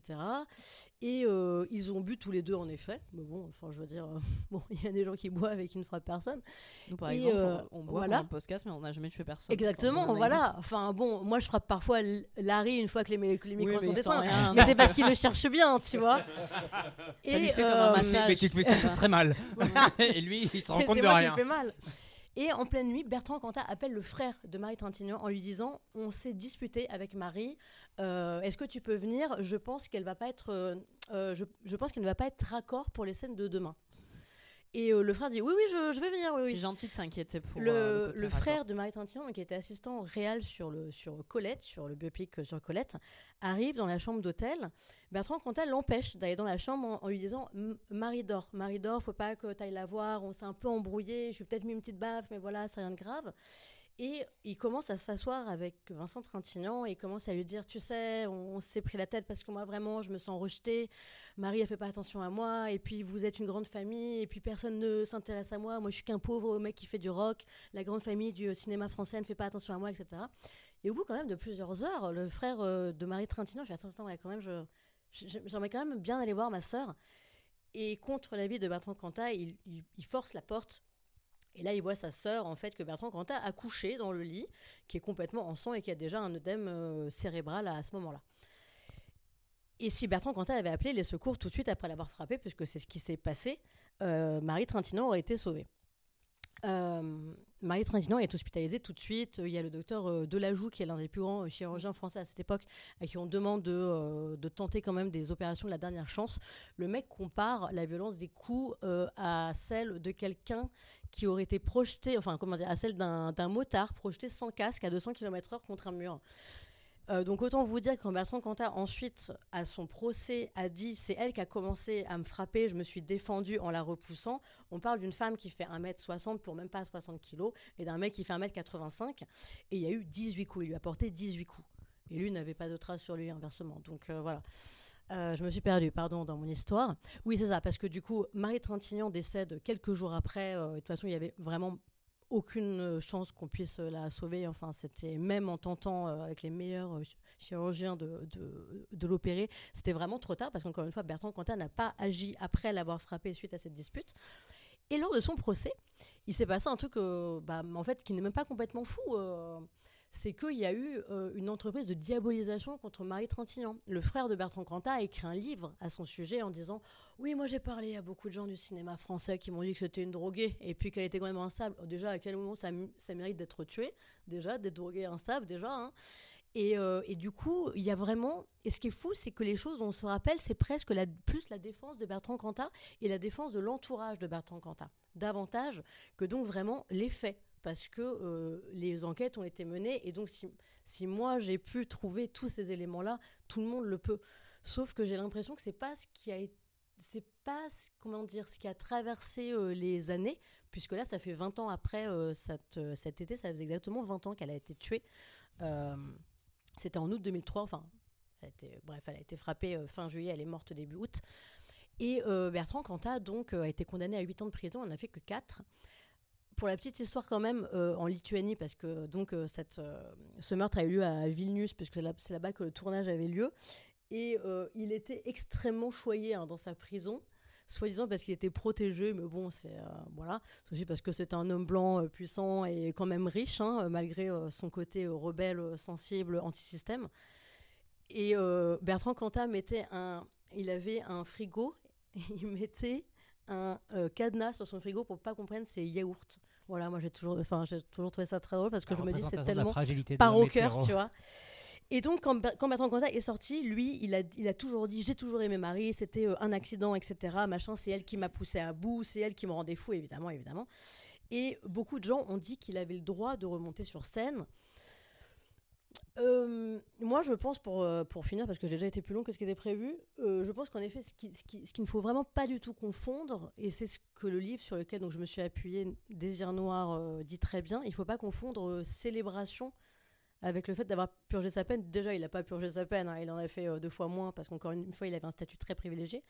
Et de deux, c'est vrai que euh, quand il est sorti, il a été célébré. Il a fait la couve des Inrocks euh, avec des interviews qui étaient extrêmement complaisantes à son égard où vraiment c'était lui qui passait pour une victime, et c'est-à-dire que toute sa ligne de défense, à sa sortie, il a continué à surfer sur ça, en disant que c'était lui qui était victime. voilà c'est quand même incroyable. Moi, je veux juste dire un truc, c'est quand même incroyable de frapper une femme au visage 18 fois au point qu'on a l'impression qu'elle a eu un accident de la route et que la violence. Ses nerfs optiques ont été arrachés. Pour dire quand même à quel point la violence. Et qu'en fait, c'est 4 ans de prison. tu vois, enfin, c'était 8 à la base. Ouais, mais, en la réalité, c'est que tu peux frapper une femme au visage au point de la tuer, au point d'arracher ses nerfs optiques, au point qu'elle ait l'air d'avoir eu un accident de la route.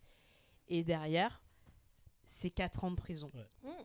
Et un euh, braqueur prend plus que ça. Et euh, ce qui est euh, voilà l'histoire de Marianne Trintignant et puis tous les féminicides en mm. fait moi ça me bouleverse vraiment très profondément parce qu'en 2019 j'ai failli perdre ma maman.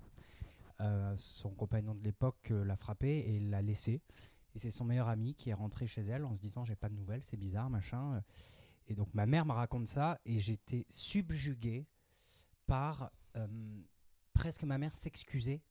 Elle me disait parce que voilà ma, ma mère c'est une personne qui a beaucoup de mal à s'intégrer socialement et qui a des troubles psy, etc. Et en fait, on est dans une société qui écrase tellement les femmes, et je refais le parallèle avec Britney Spears, c'est toujours de leur faute. Ce sont des hystériques, ce sont des folles, euh, des dépressifs, des machins, des alcooliques. Et ma mère a laissé ce mec s'enfuir, euh, l'a fait disparaître, n'a pas cherché à porter plainte parce qu'elle était convaincue que par rapport à ses problèmes à elle, mm. psy, etc., elle avait un peu cherché. Et, et elle, elle se rendait pas compte en fait donc moi, ce que j'ai fait pour essayer de l'aider, de la soutenir, euh, j'ai contacté l'association Nous Toutes. Euh, je, tiens à en parler là sur le podcast là. Soutenez-les, euh, suivez-les sur Instagram. Elles mettent en place plein de choses. Elles font des accompagnements pour les femmes qui sont victimes. Et j'ai orienté ma mère vers ces femmes-là. Parce que voilà, l'histoire, c'est que ma mère, son meilleur ami, bah, il avait le double des clés, il est rentré. Ma mère était inconsciente avec le crâne ouvert. Et, et elle, elle a. Si elle n'était pas entrée. Et puis si elle n'était pas, si pas rentrée, elle était morte. Et là, en fait, ce qui me rend ouf, c'est que l'histoire de Trintignant, on va victimiser son agresseur et on va dire bah elle l'a cherché, c'est elle la folle. Et je précise quand même que la première femme de Bertrand Cantat s'est suicidée très peu de temps après, alors qu'elle avait, euh, alors que pendant le procès, elle a défendu Bertrand Cantat. Tout de suite après avoir dit qu'elle avait été elle-même victime de violence, elle s'est rétractée euh, parce qu'elle avait peur en fait de perdre la garde de ses enfants. Et, Bertrand Cantat a la garde de ses enfants, hein, je précise. Et donc et sa et sa première femme s'est suicidée pendant que Bertrand Cantat était dans la maison avec elle. Donc euh, ça fait beaucoup pour un seul homme, quoi. ouais, ouais. Euh, ta reco culturelle T'en as parlé tout à Eh bien, l'heure. donc, c'est euh, c'est c'est l'un des livres que j'ai lu pour, pour cet article et c'est celui où j'ai où j'ai appris le, le plus de choses. Donc, cette enquête qui s'appelle Désir noir de Anne-Sophie Jeanne. Et voilà.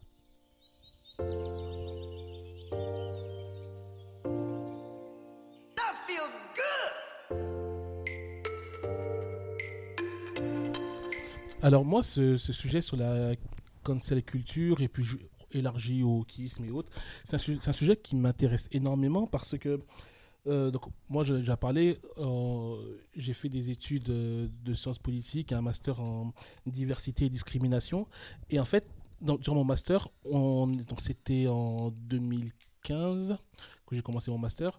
Et on étudiait exactement cette mouvance de pensée qui venait des États-Unis et, euh, et, du coup, j'avais euh, l'impression d'être vraiment. euh, d'étudier la naissance de ce, de, ce- phénomène qui à l'époque n'était pas encore très présent en France et c'était une mouvance qui m'intéressait vachement l'idée de, de tout re-questionner de tout remettre en, pers- en perspective et avec le temps j'ai eu la sensation de me faire un petit peu doubler euh, par la droite par la mouvance et qu'elle est arrivée à un stade que dans lequel je ne me reconnais plus, tandis que à, sa genèse, j'étais vachement partisan de, de, cette pensée. Moi, j'ai grandi dans, dans une société où euh, on m'a toujours dit euh, Louis-Ferdinand Céline euh, a certes écrit des pamphlets antisémites, mais c'est le plus grand écrivain de notre, époque. Euh, il faut séparer euh, l'œuvre de l'artiste, il faut prendre ses œuvres littéraires pour ce qu'elles sont, ses essais antisémites pour ce qu'ils sont. Et, et, c'est vrai qu'il y avait ce truc un peu, bon, euh, les juifs, faites, faites pas trop chier, parce que bon, Céline, c'est Céline, on l'aime, et euh, faut- il pas tout mélanger. Et, euh, d'ailleurs, moi, je dis, euh, les juifs, faites pas trop chier, j'en profite pour justement parler de. Tout à l'heure, Tom parlait de, de, nous toutes, que j'appelle vous toutes, pour la raison que je vais expliquer ju- ju- juste après. Euh, nous toutes qui fait, qui fait un, un travail euh, fondamental, intéressant pour euh, les personnes non juives. Euh, je dis ça parce que donc le 25 novembre dernier, il y a eu euh, la, la marche euh, Pour, pour le droit des femmes par- pour le droit des femmes, euh, des, des luttes euh, Lutte contre les luttes. les Enfin, oui, contre les de violences. contre les violences, plutôt, faites pardon. aux femmes. Et il y a eu euh, un cortège de femmes juives qui voulaient dénoncer les atrocités qu'avaient subies des, Es- des, des Israéliennes, des Israéliennes pardon, suite aux attaques euh, du, du Hamas. Il faut savoir qu'il y a eu énormément de femmes violées. Je ne sais pas si certains d'entre Mhm. vous ont vu cette, cette Oui. image de cette fille sur la camionnette qui a l'entrejambe totalement ensanglantée. Euh, là, Mais ça se passe en Ukraine, ça se passe partout en Là, Afrique. mais- enfin, mais- des, non, mais- des- mais- des mais- mais- réalités. mais- mais- euh, mais justement, lorsque ça se passe en, en Ukraine, je pense que c'est dénoncé par euh, différents mouvements féministes, dont, dont nous toutes. Et ce cortège a été interdit de, manifester. Euh, nous toutes leur a dit non, non, c'est pour votre sécurité. Parce que c'est vrai qu'entre-temps, euh, de manière informelle, cette euh, manifestation de, contre les luttes, enfin, pour la lutte contre les violences faites aux femmes avait accolé avec le soutien au peuple palestinien, chose qui est, qui est tout à fait légitime. Mais ce, ce- on a vu qu'en fait, cette marche idéologique, cette marche de défense est en réalité une marche politique parce que là encore, il y avait pour ambition d'invisibiliser les souffrances de ces femmes juives. Il faut savoir qu'aujourd'hui, enfin, là encore, ces derniers jours, on a eu des témoignages de, témoignages notamment d'un médecin qui parlait d'une de- des femmes otages qui avait le, le bassin fracassé parce qu'elle avait subi euh, près de 40 viols par jour. Euh, voilà, il y a eu des, des- drames euh, abominables euh, durant, durant cet attentat. Et voilà, nous toutes, sauf les juives, a choisi d'invisibiliser cette souffrance, de ne faire aucun poste, aucun soutien Et voilà, on a vu se mettre en marche euh, un antisémitisme euh, de, de gauche qui s'est têtu pendant pas mal de temps. J'ai j'ai une question pour le coup. Moi, je suis totalement d'accord avec toi. Je, quand j'avais appris justement que ces femmes avaient, qu'on avait empêché de, de marcher ces femmes, j'ai été. Enfin, moi, je fais partie des gens qui trouvent que c'est grave de pas pouvoir exprimer en fait ton point de vue dans une manifestation où normalement tous les points de vue pourraient être entendus. Et en effet, il y a eu des viols. On va pas les invisibiliser parce qu'ils sont d'un côté qui n'arrange pas certaines personnes. Mais moi, j'ai une vraie question aussi sur la question de la sécurité. Est-ce que tu penses qu'il n'y a pas aussi un vrai truc où elles auraient pu être en danger Parce qu'on sait aussi, et c'est une réalité, que euh, y a eu beaucoup, enfin il y a eu des, il y a des actes aussi antisémites violents. Est-ce qu'il n'y avait pas aussi une vraie peur de ça? Oui, Tu mais ce que je que veux c'est de la démago. C'est de la démago, Je pense que Parce que moi j'ai une vraie question parce que je sais que par exemple il y, a des- il y a des juifs qui se sont mêlés à des euh, à des manifs pro-palestiniennes et qui ont, qui ont été agressés pour le coup, alors même qu'ils voulaient marcher pour donc ça existe aussi. Oui, enfin, ben, Est-ce moi- que tu penses que c'était vraiment pro- et c'est pas une question euh, tu vois fourbe Oui, hein, c'est vraiment est-ce que tu penses que c'est 100% de la démago ou est-ce que tu penses qu'il y a pas aussi il y avait pas aussi un risque pour ces femmes là Je pense que c'est 100% des démago parce que, en fait, les, euh, euh, les risques de violence lors d'une manifestation, par exemple, euh, lors des manifestations contre les violences policières, où tu as Ouais. des cortèges d'extrême droite qui viennent pour tabasser les gens, le risque de se faire tabasser, et là, il est présent, et pourtant, on ne va pas dire euh, au noir, bon, et cachez-vous, parce qu'il y a, il y a les, il y a les Ouais. fachos qui, qui, sont, qui sont là. Non, je pense que c'était vraiment une volonté D'accord que c'était uniquement ok, euh, politique. Je fais une parenthèse sur euh, parce que du coup je te rejoins sur un truc. euh, je, je soutiens nous toutes parce qu'elles ont entre guillemets accompagné ma mère et sauvé ma mère. Mais moi je me souviens d'une marche qui avait eu de- dans le même truc où elles avaient ça avait fini en bagarre sur la tête de cortège pour rejeter les femmes trans parce qu'elles estimaient que les femmes trans n'étaient pas des vraies femmes et qu'elles n'avaient pas les mêmes risques que euh, les femmes Oui, c'est une cisgenres. époque où il y avait nous toutes, et après il y a eu euh, sans nous, après il y a eu nous aussi, et il y a eu tout un tas de mouvements comme ça. Et puis personne. Non, mais c'est vrai, il y avait, je me souviens au départ de. Non, mais c'était assez récent, le truc, où il y euh, avait Vraiment beaucoup trop. C'est- ouais, je non, fais une blague là parce Non, que là j'étais vraiment en train de rire comme c'était une blague. Ah, blague. on dirait dans Life of Brian. euh, Au départ, il y avait nous toutes, et quand elles ont commencé à marcher, en fait, il y a plein de gens qui ont dit, ouais, justement, sur tout un tas de domaines, notamment le travail du sexe, voilà. Ouais, je me les- souviens plus s'il y avait déjà la question de la- Oui. des femmes juives. Et il y a eu des problèmes voilà. des femmes musulmanes aussi qui étaient Voilà, il exclues de ce- certaines marches. Et Je pense qu'il y a une forme de d'abord, puis après il y a eu bourgeoisie un blanche autre mouvement qui s'appelait euh, Sans nous, puis un autre mouvement qui disait euh, Nous aussi, et puis en fait il y en avait plein, je me souviens, je, je trouvais ça incroyable. Ça ça m'avait marqué. voilà. Nous sauf les juifs, les trans et les ah, ouais, d'accord. Et Cool. par rapport à la, à la- donc à la, à la cancel culture, l'idée d'interdire certaines choses, par exemple, moi je fais partie de ceux qui. euh, moi j'ai toujours détesté par exemple le film Autant n'emporte le vent. Euh, je l'ai vu très jeune, je l'ai toujours euh, considéré comme étant un film raciste et j'ai pas eu besoin qu'on me, qu'on me dise Ah, c'est peut-être euh, un petit peu raciste pour le constater. Je vois ce qu'il y avait, ce qu'on appelle euh, le, le, le, le parler nègre. Ouais. Euh, moi, Missier, voilà, tout- tout- toute cette manière de, de- de parler euh, qu'on entend dans les films américains de, de cette époque euh, venant des personnes noires. Voilà, il y avait tous les codes où, voilà, moi, très jeune, j'identifiais ça comme relatant des, des- des clichés racistes. Mais j'ai toujours été contre l'interdiction de ce film.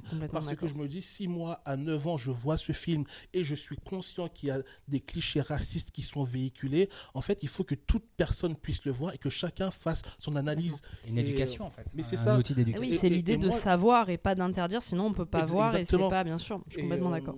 Et, moi, je trouve qu'il y a comme une, façon euh, d'infantiliser euh, le spectateur en disant bah, il n'est pas apte à comprendre, du coup, voilà, on va l'enlever, comme ça, euh, ce sera plus facile pour tout le monde. Et ça, moi, c'est vraiment quelque chose sur lequel il faut lutter, exactement comme Dieudonné. Moi, j'ai jamais aimé euh, Dieudonné parce que son, son sketch euh, chez Fogiel Café Polémique, euh, j'avais à peu près 13 ans. Euh, du coup, chez moi, on a toujours associé Dieudonné comme étant une personne antisémite. Donc, à titre personnel, j'ai jamais vu ces spectacles et voilà, le personnage me rebutait. Mais autour de moi, mes plus proches amis sont des fans de Dieudonné. Et j'ai voulu dans un milieu où quasiment tous les humoristes que je côtoie, lorsqu'on leur demande euh, quel est votre, votre humoriste préféré, Dieudonné est toujours en première position. Et pour moi, euh, on ne peut pas interdire euh, d'emblée ces spectacles en disant non, non, il va, il va dire ça, il va, il va déborder, donc c'est pas possible. Et lorsque Manuel Valls avait mené cette campagne contre Dieudonné, pour moi, il avait fait plus de mal à la communauté juive que de bien parce que justement, il, il a fait, euh, il a donné la possibilité à des personnes de dire voilà, quand on parle des juifs, on, on- C'est tout le monde se lève, tandis que lorsque c'est Michel Leb qui fait ses sketchs, tout le monde l'encense. Et en fait, pour moi, euh, euh, Valls a donné cette opportunité Mm. à ces personnes qui avaient déjà un relent antisémite de, de tenir ce discours. Pour moi, Dieudonné, ouais, il fallait qu'il fasse ses spectacles. S'il a un propos qui est problématique, eh ben, la loi doit s'en saisir et on est dans une société de droit et le droit doit, doit euh, constituer la base de tout. Je, je te, je te rejoins complètement sur ce que tu racontes, mais à travers mon prisme, moi perso, de, de- lié à, à l'homophobie euh, qui est dans notre société, où en fait on a vraiment une culture qui est euh, homophobe, et toute cette question de wokisme, ça, ça vient de, euh, tu vois, la question de la, non- de faire la question du genre, machin. Le gouvernement, les politiques se saisissent en fait des choses et instrumentalisent les choses pour aussi un peu marteler la population. Et je pense que sur la question de, euh, bah, de l'antisémitisme ou de l'homophobie, c'est exactement les mêmes mécanismes. Et en fait, on devient, nous, l'instrument de, euh, de stratégie politique. En fait. Et, et moi, je voudrais rebondir sur une chose, c'est que moi, j'ai beaucoup suivi l'affaire Dieu- Dieudonné parce que c'est un truc où c'était dans mon milieu, parce que je commençais à faire des blagues à l'époque, et que c'est un truc qui m'avait marqué parce que ça faisait polémique. Et je l'ai appris, un- enfin, comment dire, je l'ai découvert un peu à rebours parce que j'ai- je m'y suis intéressé après les, les premières polémiques. Et autant toi, tu as tout de suite senti cette chose-là parce que tu es, juif et moi je suis pas du tout euh, j'avais pas d'amis juifs euh, c'est pas du tout un truc. Et, et du coup comme j'avais pas cette sensibilité là parce que je n'étais pas euh, j'avais pas de gens autour de moi pour m'y Tu ouvrir n'étais pas concerné, donc tu je- voyais pas je le me truc. concernais pas. Du coup je voyais pas le truc et donc je c'est pas que je trouvais des excuses mais ce que je me disais oui bon effectivement et en même temps et je cherchais à comprendre voilà. Et, et- et c'est en ça que je trouve intéressant enfin dans ce que tu dis je, je comprends la radicalité du truc et en même temps euh, l'importance j'y reviendrai dans mon témoignage juste après je suis un peu de teasing parce que je suis le roi du teasing Encore. C'est la deuxième fois qu'il le fait. Deuxième Elle s'arrêtera donc jamais. Ce que je veux dire, c'est que je trouve ça intéressant du, la contextualisation, comme, on- comme disait Laura d'ailleurs au tout début de l'épisode, Oui, la sûr. contextualisation du truc et de, de dire les choses, etc. Et c'est pour ça qu'une œuvre est toujours dans une époque et une œuvre à comprendre une époque. Si tu supprimes des œuvres, tu empêches une part de la compréhension de l'époque où elle a été faite aussi. Quoi. Voilà. Euh, continue Larry, et ta, recommandation culturelle? J'ai pas fini. euh, Euh, j'ai- oui. j'ai envie de Fini, trois fini choses vas-y, vas-y. Et, euh, et pour moi, il, faut aussi. Enfin, moi, ce qui, quand je dis que ce mouvement va dans une, euh, direction que j'ai du mal à, à- capter, à comprendre, je, je vais prendre l'exemple euh, d'un ami à moi qui travaille aux Beaux-Arts à Marseille. Et. crois que c'était. Ouais, ouais, ouais. On s'est Ouais, c'était on très. s'est tous dit ça, Laura. hein. contre les La beaux-arts. connaissance, c'est plutôt oh, Marseille. oh. Oui, Mais vu ton c'est rapport amour-haine avec Marseille. vas-y, vas-y, Larry. Je suis euh, désolée, j'ai eu une pharyngite, c'est tout. qui, qui travaille au, au Beaux-Arts à Marseille et il m'expliquait donc qu'il y avait eu un cours dans lequel euh, était diffusé euh, le film Le Mépris de Godard. Et donc, euh, il y a un, un groupe euh, de, de- de féministes qui, pendant la projection, s'est levé et a débranché le rétroprojecteur en disant voilà, euh, nous, on veut plus voir euh, ce, ce male gaze. J'ai un accent anglais dégueulasse, je suis désolé. Ce Hmm. male gaze. You mean male gaze? Male gaze. Ce- Oh yeah on veut plus voir euh, ce male gaze, c'est c'est- c'est insoutenable. Et d'ailleurs, le, le Monde avait fait un, un dossier sur cette, cette histoire et, et- et d'autres histoires euh, de, de ce même type. Et là, je me suis dit, on en arrive à, une, euh, à un, un extrémisme qui est problématique pour moi. Parce que si euh, tu te lèves et tu te barres en disant ça m'intéresse pas, je pourrais voir ça, ça me saoule, je me barre, ok. Mais l'idée d'imposer sa vision aux autres, moi, il y a quelque chose qui m'est vraiment extrêmement problématique.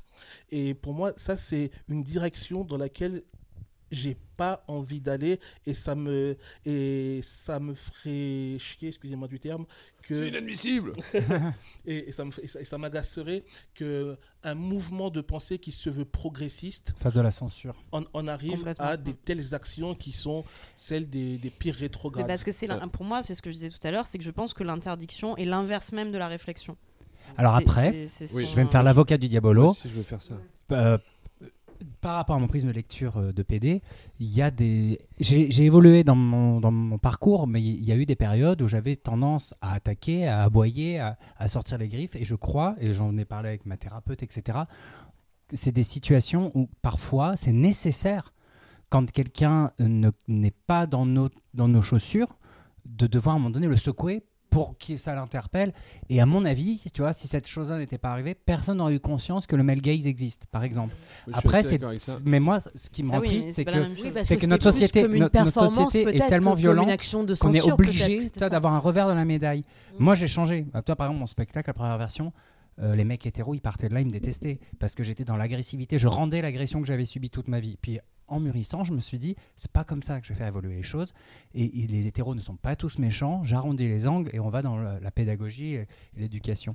Mais tout ça pour dire, je te rejoins, mais en fait, les choses s'expliquent par dans une société violente, à un moment donné, quand on a le sentiment d'être étouffé de ne pas pouvoir s'exprimer, on est obligé de débrancher la télé et de leur dire votre film c'est de la merde, je veux plus le voir. Mm, c'est juste, triste, Moi, hein. moi, je, pour aller dans ce sens-là et aller un peu plus loin, en fait, c'est que si, si on regarde juste l'événement de ce moment-là, je suis d'accord avec toi. Mais si on le replace dans une dynamique plus globale de comment fonctionne le monde aujourd'hui, je me dis, en fait, c'est aussi un moyen de faire parler d'une chose et de faire passer un message avec une sorte de coup d'éclat qui est discutable, je suis d'accord, et qui symboliquement peut-être euh, est discutable, mais qui, en fait, euh, dans la finalité, fait que on se dit, tiens, est-ce que c'est vrai que dans ce film-là, il n'y a pas un peu ça? Est-ce que c'est pas un truc qui dépasse ça, etc. Et, Et, et, alors, c'est là où je trouve ça, euh, où j'ai un avis un peu euh, mi-figue, mi-raisin. Mais, mais enfin, bah, enfin, moi qui Voilà. suis toujours un, un partisan du, du, du débat, je pense que euh, après projection, avoir euh, exprimé clairement et, euh, et, de manière raisonnée son point de vue, pour moi, je trouve ça beaucoup plus pertinent que de, de, de faire passer son message par quelque chose qui peut être associé à une, ac- à une action d'humeur. Mais tout le monde. sauf qu'en Oui, réalité, est-ce qu'on les aurait entendus parler Enfin, tu vois, ces filles, si elles étaient venues à la fin pour dire aux gens, hé, Personne, personne n'en aurait parlé aujourd'hui, tu vois. On n'en parlerait pas aujourd'hui. Regardez les émeutes au mois de juin, euh, et puis même avant, moi par exemple, Ah j'ai compris le racisme et, euh, le, le- et le mépris des classes à partir du moment où on a parlé de violence urbaine, d'émeutes. euh. Quand j'avais 20 ans, ben, j'étais un peu le gay de droite qui disait putain, euh, les Arabes de banlieue, ils font chier à tout casser. Puis en fait, je me suis intéressé à pourquoi ils cassent tout, pourquoi ils brûlent tout? Et aujourd'hui, je te jure, quand je vois le gouvernement, je me dis franchement, les petits jeunes, continuent à brûler parce qu'en fait, quand vous voulez parler, quand vous prenez la parole calmement, vous écoute pas. Enfin, tu vois, Il faut les deux. en fait, il faut les deux, mais euh, ce que je veux dire, c'est que c'est des la violence, c'est le revers de la médaille, en fait. Vas-y, Bah, Larry. bah, moi, je, justement, moi, je leur dis, bah, en fait, arrêtez de brûler parce que moi, j'étais déjà dans les rues en, en 2005 euh, lorsque Zied et Bouna euh, sont, sont morts. Euh, et, et en fait, rien rien n'a changé.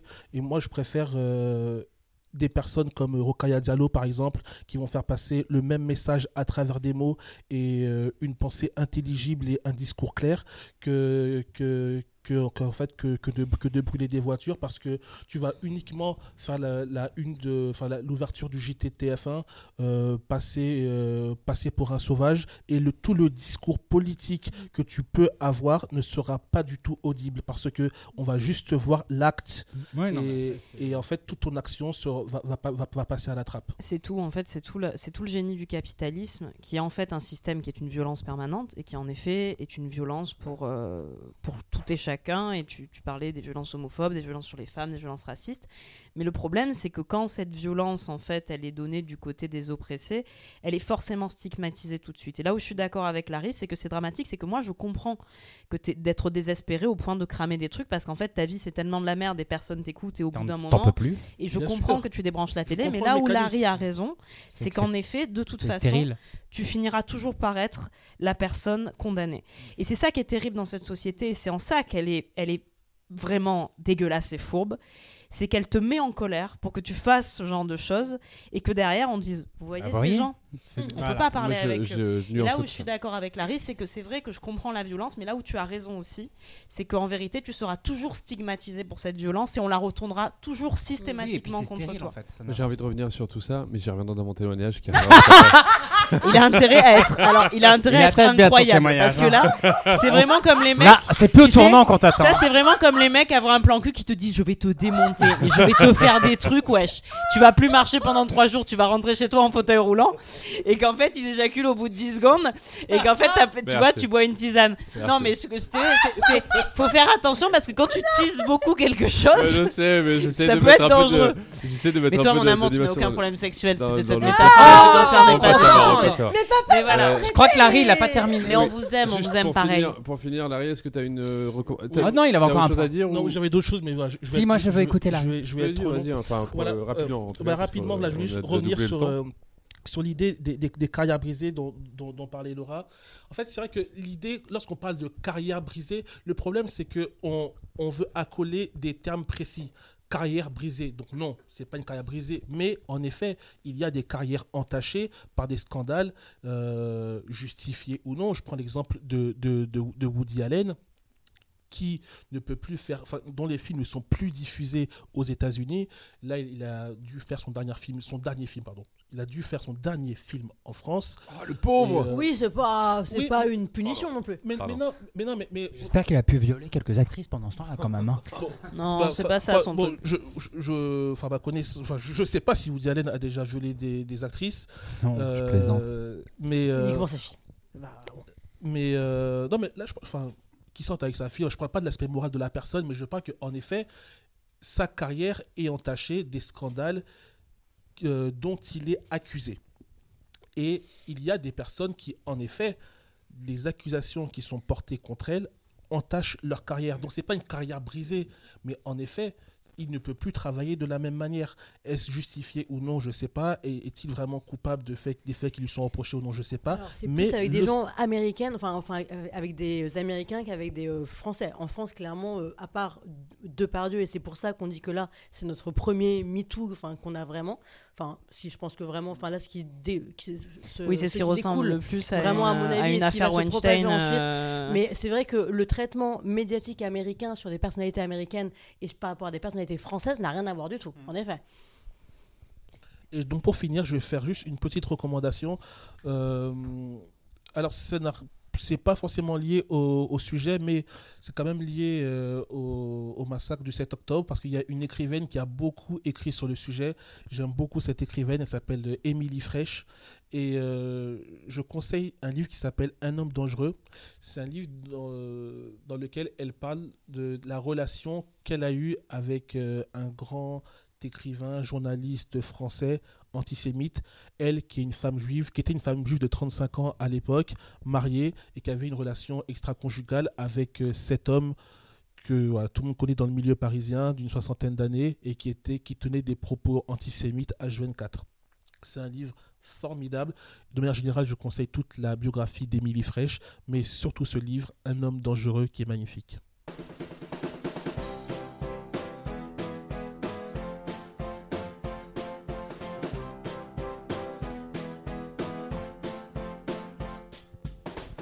Alors, euh, je vais vous parler après tant de hein. teasing. T'attend. euh, de- Alors, est-ce que ça ça. va être incroyable En fait, il y a une chose pour moi qui, qui est hyper importante. Il y a une chose qui est essentielle pour comprendre euh, la cancel culture, le wokisme et tout ça. C'est que, alors déjà, Déjà euh, d'être un peu intelligent. non, même pas. Enfin, justement, non, pas forcément. Moi, j'y crois pas une seconde à tout ça, à la cancel culture. Je crois pas une seconde à ce que quelqu'un euh, soit disparaisse. Je crois pas une seconde à ce que le, on puisse supprimer Gérard Depardieu du paysage audiovisuel français. Bien sûr que non. Euh, c'est un truc, euh, c'est une espèce de fantasme, euh, voilà. Donc j'ai creusé aujourd'hui toute la, toute la journée sur ça. Et en fait, je crois pas à la J'ai culture, creusé- je crois pas au malle dans, lequel, dans laquelle il y a tous les DVD de Gérard Depardieu. J'ai adoré. Et je vais donc vous faire un florilège des meilleurs extraits de Je films sens de que son témoignage va être long. Prenons, euh, prenons des. euh, Et c'est Laura qui je va imiter sa voix. Alors Je prends des exemples très concrets. Par exemple, le cas Nicolas Bedos qui a fait une série sur euh, Amazon Prime récemment. Et Formidable. qui a dit, oh, Alphonse, voilà, et qui a dit, oh là là, mon Dieu, euh, cancel culture, euh, on fait aucune pub pour moi. Et en fait, quand tu regardes un peu, tu te rends compte qu'en fait, j'ai regardé les, les meilleures séries euh, de Amazon Prime aujourd'hui, et je me suis rendu compte qu'il n'y en avait aucune que je connaissais quasiment, à part The Boys et une autre, le Legend of the Dragon, je sais pas quoi là. House of the Dragon. Ça, pas c'est une bonne série. Non, c'est pas, c'est pas, Ah c'est pas pas c'est la, la concurrente de ça. C'était le truc du Seigneur des Anneaux. Ah non, ça, c'est de la grosse merde. N'allez pas regarder ça. Et en Ah, fait, oui, il oui. se trouve que Ouais, euh, euh, tout, tout le monde disait cancel culture à cause de, de Nicolas Bedos et sa série que personne ne parle, mais qu'en fait, euh, sur la même Amazon Prime, à peu près en même temps, il y a eu Miskin, euh, la pauvre de Mela Bedia, qui n'a Ouais. pas du tout été euh, sur il y a zéro com autour de ça. Il y a eu Mixed, qui est une super série sur le moment où les écoles sont devenues euh, de séparer au, à- à- au moment où elles deviennent Ah, ça a mixtes. l'air bien ça. Et c'est une super série. C'est bien une série française. C'est des séries françaises, Ouais, ça. C'est que des séries françaises. J'ai vu les deux premiers épisodes au festival de La Rochelle il y a trois ans et c'est extraordinairement drôle, sympathique et sympa. Il n'y a pas eu de saison 2 entendu parce qu'en fait. Ah, mais il n'y a pas. Rollin dedans? Je crois qu'il y a Rollin dedans. Ah. Oui, et, en fait, en fait, le truc de Nicolas Bedos où tout le monde dit oh quand c'est le culture on parle pas de lui. En fait, c'est juste que Amazon Prime ne fait zéro communication autour de ces Rien. séries et qu'en fait c'est là où il y a eu un truc. Vas-y dis-moi. David. je suis pas totalement d'accord parce que déjà, de 1, Maman a tort. Miskin, euh, Belkhabedia, euh, n'est pas Jean Dujardin. Je veux dire, dans la série de Nicolas Bello, c'est quand même Jean Dujardin, Charlotte Gainsbourg, Per Arditi. Et en fait, il y avait une campagne, une euh, campagne de promotion qui était prévue, qui a été annulée par rapport. Ouais, mais sauf qu'au au- final, euh, au- Amazon Prime ne fait jamais Euh, de pub pour ces trucs. Oui, mais là, c'était prévu et ça a été annulé par rapport. Ouais, mais bon. à ce c'est- qui arrive à euh, Nicolas Bedos. On arrive au même endroit. Ouais, je suis d'accord, je comprends. Mais ça nuance un peu le propos. Mais n'empêche que ça existe. Euh, le cas Autant n'emporte le vent, on en parlait tout à l'heure. En fait, tout le monde a dit, euh, quand, quand le scandale est apparu, on a dit, ouais, euh, Autant n'emporte le vent, ça va être supprimé. Donc tout, tout- tout le monde a dit, ah, c'est un scandale, il faut surtout pas. En réalité, la seule chose qu'on a faite, c'est mettre un carton au début du film pour dire, ce film a été Oui, oui. tourné à une époque, machin. Et au final, on peut le voir, il est disponible absolument partout. Et il est toujours raciste. Et, il est toujours raciste. Et, et pour moi, il y a un autre truc qui sera ma recommandation euh, culturelle. Et là, pour le coup, c'est un, truc. Voilà, c'est un mec qui s'appelle Fatih Arbuckle. Roscoe Fatih Fatih Arbuckle, qui est en fait le premier géant du cinéma mu- C'est muet. pas le mec qui a tué une femme Non. euh, d'une façon horrible? Ah non. Alors non, en fait, c'est un mec Ah, qui, euh, en fait, c'est un mec qui était donc à l'époque du cinéma muet, avant Chaplin. C'est lui qui a lancé Buster Keaton, c'est lui qui a lancé notamment, je sais plus qui aussi, euh, qui était le premier artiste à avoir gagné plus d'un million d'euros par an euh, à l'époque, le premier euh, comédien de ce- du cinéma. Il était plus connu que Chaplin à son époque, etc. Et en fait, il a été accusé de viol pour une- euh, à une époque où Hollywood c'était une sorte de repère de tous les, les de, de- de- ouais de prédateurs Babylone, clairement si vous n'avez pas vu ce film, c'était vraiment euh, c'était la bonne temps. c'était un- époque. c'était un carnage. Et, euh, et donc voilà. Et en gros il a été accusé de mille choses euh, notamment de viol alors qu'il était plus ou moins impuissant. Euh, enfin il y a eu tout un délire comme ça autour de ça. Et il y a eu trois procès et à la fin du troisième procès euh, le, troisième procès a duré 20 minutes et au bout de 20 minutes la cour est revenue en disant en fait on s'excuse pour tout le mal qu'on vous a fait voilà pour vous, pour vous donner euh, parce qu'en réalité il avait violé personne, il avait été victime de tout un tas de choses parce qu'il y avait les ligues de vertu qui avaient monté des coups, etc.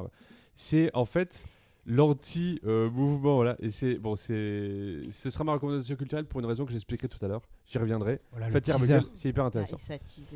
Euh, pour moi, surtout le truc du wokisme et tout machin, il y a ce qu'on appelle le greenwashing. Par exemple, c'est McDo qui était tout en rouge et jaune et qui devient vert et jaune Oui. parce qu'en fait, c'est euh, ça fait Parce qu'en fait, c'est l'islam, vous direz Eric Zemmour. Ouais, c'est le grand remplacement. Ils vont remplacer vos burgers, ils Ah, vont tous être halal. Ils vont ça. tous être tournés vers la Mecque. Et en vous fait, allez tous être gros remplacés à cause de McDo, pardon. Il y a le pinkwashing. Le pinkwashing, c'est par rapport à toute la communauté LGBT. Hid-. Hidalgo, par exemple. Fait, il y a le, euh, woke- le wokewashing qui est euh, donc en fait la même chose, mais avec le- ce qu'on Alors, appellera l'identité. mais dans woke. Après, woke, le wokisme, ça n'existe pas. hein. J'y reviens. Justement, c'est le, le propos truc. hein, Par exemple, sur le woke, euh, le wokewashing, Facebook et Twitter se montrent régulièrement aux côtés des minorités et disent oh, c'est un peu important dans toutes les manifestations, mais en réalité, dans la réalité des, des, euh, des algorithmes, les comptes qui défendent ces, ces communautés-là sont censurés très facilement. I et les know. comptes qui, euh, voilà, et c'est pas euh, Tom qui dira le contraire. Tom, parle-nous de la. D'ailleurs, La Leslie définition- Barbara Butch, on La définition de- d'être woke, ce que j'ai cherché sur, sur Internet, c'est être activement attentif à des- d'importants faits ou problèmes, notamment les questions raciales et l'égalité sociale. Et en fait, à la base, c'est un mouvement qui a été créé, euh, Stay Woke, c'était un hashtag, Stay Woke, après la mort d'un noir américain euh, qui n'est pas George Floyd, mais un- avant, quelques années avant. Et c'est à ce moment-là qu'en fait, on a commencé à parler de ça. À la base, ça part de là. Mais c'est américain. C'est américain. je pense que c'est important de le dire parce qu'en fait en Europe Et- on, on se réapproprie pas mal de choses et, et le sens change en fait. Et c'est. Exactement. Et en fait, euh, historiquement, donc il y a ce truc-là qui est plutôt un élan positif et qui après devient un élan euh, un peu réac parce qu'en réalité, euh, il y a un mec qui s'appelle Albin Wagner, qui est chercheur en sciences du langage, qui a posé cette question pourquoi le terme woke est-il si défini Oh, j'arrive pas à Difficile à parler. définir Difficile à définir. Merci Voilà, Laura. Je t'en prie. C'est mon, c'est mon articulation. Elle vient de lui faire un, est un girls si planning. Difficile à définir. Si Et si en fait, besoin, j'ai te- failli vous poser la question tout à l'heure pendant le quiz. Et, euh, et- et la réalité, c'est qu'en fait, ce mot, aujourd'hui, statistiquement, quand on fait des recherches sur les réseaux sociaux, etc., etc., c'est c'est prouvé. Ce mot est utilisé essentiellement par les contradicteurs de cette identité-là. C'est devenu une insulte. C'est en fait, c'est devenu, ça. ça mais globalement, en fait, c'est devenu très. C'est pas que c'est devenu une insulte, c'est que ça a été quasiment toujours une insulte. Mm. Dès le départ, au départ, il y a eu un peu ce truc-là qui a duré très peu sur le, ce mouvement dont je parlais juste avant, Stay Woke, un hashtag un peu qui était l'équivalent d'un hashtag MeToo, euh, qui a pu- enfin dans cette veine-là. Et en fait, c'est des gens de droite et d'extrême droite qui parlent de l'id- l'identité woke. Et si c'est dif- si difficile aujourd'hui à définir qu'est-ce que ça veut dire woke, c'est parce qu'en réalité, les gens qui l'utilisent, c'est-à-dire les gens de droite et d'extrême droite, n'ont aucun intérêt à ce qu'on sache ce que c'est. Parce que dès qu'on saura ce que Oui. c'est exactement, c'est là où tout le monde va dire, Ah, mais en fait, c'est super. Mais il oui, suffit c'est de, mais en fait, il suffit de, il suffit, il suffit de traduire. Mais Woke en anglais, c'est éveillé. éveillé. Mais c'est ça. Et en fait, aujourd'hui, on te parle du woke, du wokistan, de la cancel culture, et personne ne sait vraiment ce que ça veut dire. Mais parce qu'en Oui. fait, tous les gens qui emploient ce truc, c'est des gens d'extrême droite. Et des gens de droite et d'extrême droite. Et, Ou des et- socialistes. Et quand tu le vois euh, sur les réseaux sociaux, quand tu as des analyses, quand as des analyses sur le- les réseaux sociaux, je reviendrai sur le, ce que tu viens de dire parce que c'est hyper intéressant. Et euh, quand tu refais des analyses de qui utilise ce mot-là et ces, ces mots-là sur les réseaux sociaux, c'est 80% des Mhm. comptes, c'est la droite et l'extrême droite. Et en fait, ça, ça dit tout de suite quelque chose de ce que ça veut dire ce mot-là. Oui, et faites attention du coup quand vous l'employez. Les gens qui emploient les woke ou qui dénigrent les woke, sachez que vous utilisez un langage qui est le Oui. langage de l'extrême droite. Voilà, les mots ont un sens. Et, et, et aujourd'hui, les gens de gauche qui s'en drapent, c'est des gens qui vont s'en draper comme Cyrano de Bergerac, comme. euh, Quoi? Bah, C'est-à-dire, en On fait. peut arrêter de parler de Gérard Non, Depardieu. non, un alors, hasard, alors, non, alors, non, non, non, c'est une excusez-moi. Cyrano de Bergerac, c'est pas Depardieu. Mais oui, je sais, c'était une blague. Là, je blague, sais, mais en fait, justement, ce truc de dire, euh, ben, je, ou du capitaine, pour avoir un de Jean Marais qui dit, je relève euh, Qui capitaine. Harry qui- Habitant qui- On va, c'est- on Le va jamais s'en capitaine sortir. hein, c'est qui est pas une possible. insulte qu'on jette à la tête de Jean Marais et dans un film où, euh, là, qui s'appelle Le Capitaine d'ailleurs. où, Je crois que c'est Jean Marais, j'ai un doute, mais bon, bref. Et, on dit, euh, et lui, il dit, eh bien, soit je ramasse Capitaine et ce nom infâme, je m'en fais un drap et je, je m'en drape et je. C'est moi. Je lève la main. Je en fait, c'est cette chose-là, de toute c'est façon. dire en fait le woke. Il y a des gens aujourd'hui qui disent bah, je, suis, euh, je suis une gauchiasse, journalope. Oui, mais et bah, voilà. c'est moi. Ah ouais, C'est- ouais. Je- Parce je que fais une- c'est, euh, je fais une parenthèse vite fait, Mathieu, mais parce que tu vois, Vas-y. moi, mon spectacle, mon travail artistique, etc., je me victimise pas. hein, Je taffe et euh, je suis content de ma posture, mais je vois les obstacles. Et euh, j'ai été islamo-gauchias, j'ai été la dictature LGBT, et maintenant je suis un connard de wokiste. Exemple, je suis dans un bar gay. Et un bar gay. tout le temps. Et il y a deux gars, un bar à cul en plus. Donc on est là dans l'espace de la liberté, des corps. On a lutté contre le VIH-Sida. Donc on est, on est dans un endroit où. Voilà. Et il y a deux gars qui sont en train de se foutre de la gueule de Madonna pour sa chirurgie esthétique. Moi, je m'en bats les couilles. Et les mecs, euh, ils cherchent un peu mon approbation et je leur dis écoutez, je m'en fous, puis c'est un peu misogyne. Le gars me regarde, il fait Oh, t'es un wokiste de merde. oui, parce que c'est bah, c'est devenu une insulte. C'est devenu tranquille, ça nous C'est fatigue. ouf. C'est c'est ça. Putain, mais quel Et en fait, pour moi, on en revient encore et toujours au même problème dont je parle dans les cercles privés, et je ne sais pas si j'en ai déjà parlé dans ce podcast depuis des années, c'est que la gauche, de manière générale en France, est incapable de créer une pensée. C'est-à-dire qu'en fait, elle n'est absolument pas audible et elle passe son temps à s'excuser d'exister. Alors qu'en fait, être woke aujourd'hui, ça veut dire quoi? Ça veut dire c'est que c'est remettre une part d'égalité dans la société. On est dans une société qui dit liberté, égalité, fraternité. Sauf que la liberté et l'égalité sont deux concepts opposés, que ce que tu gagnes en liberté, tu le perds en égalité, ce que tu gagnes en égalité, tu le perds en liberté.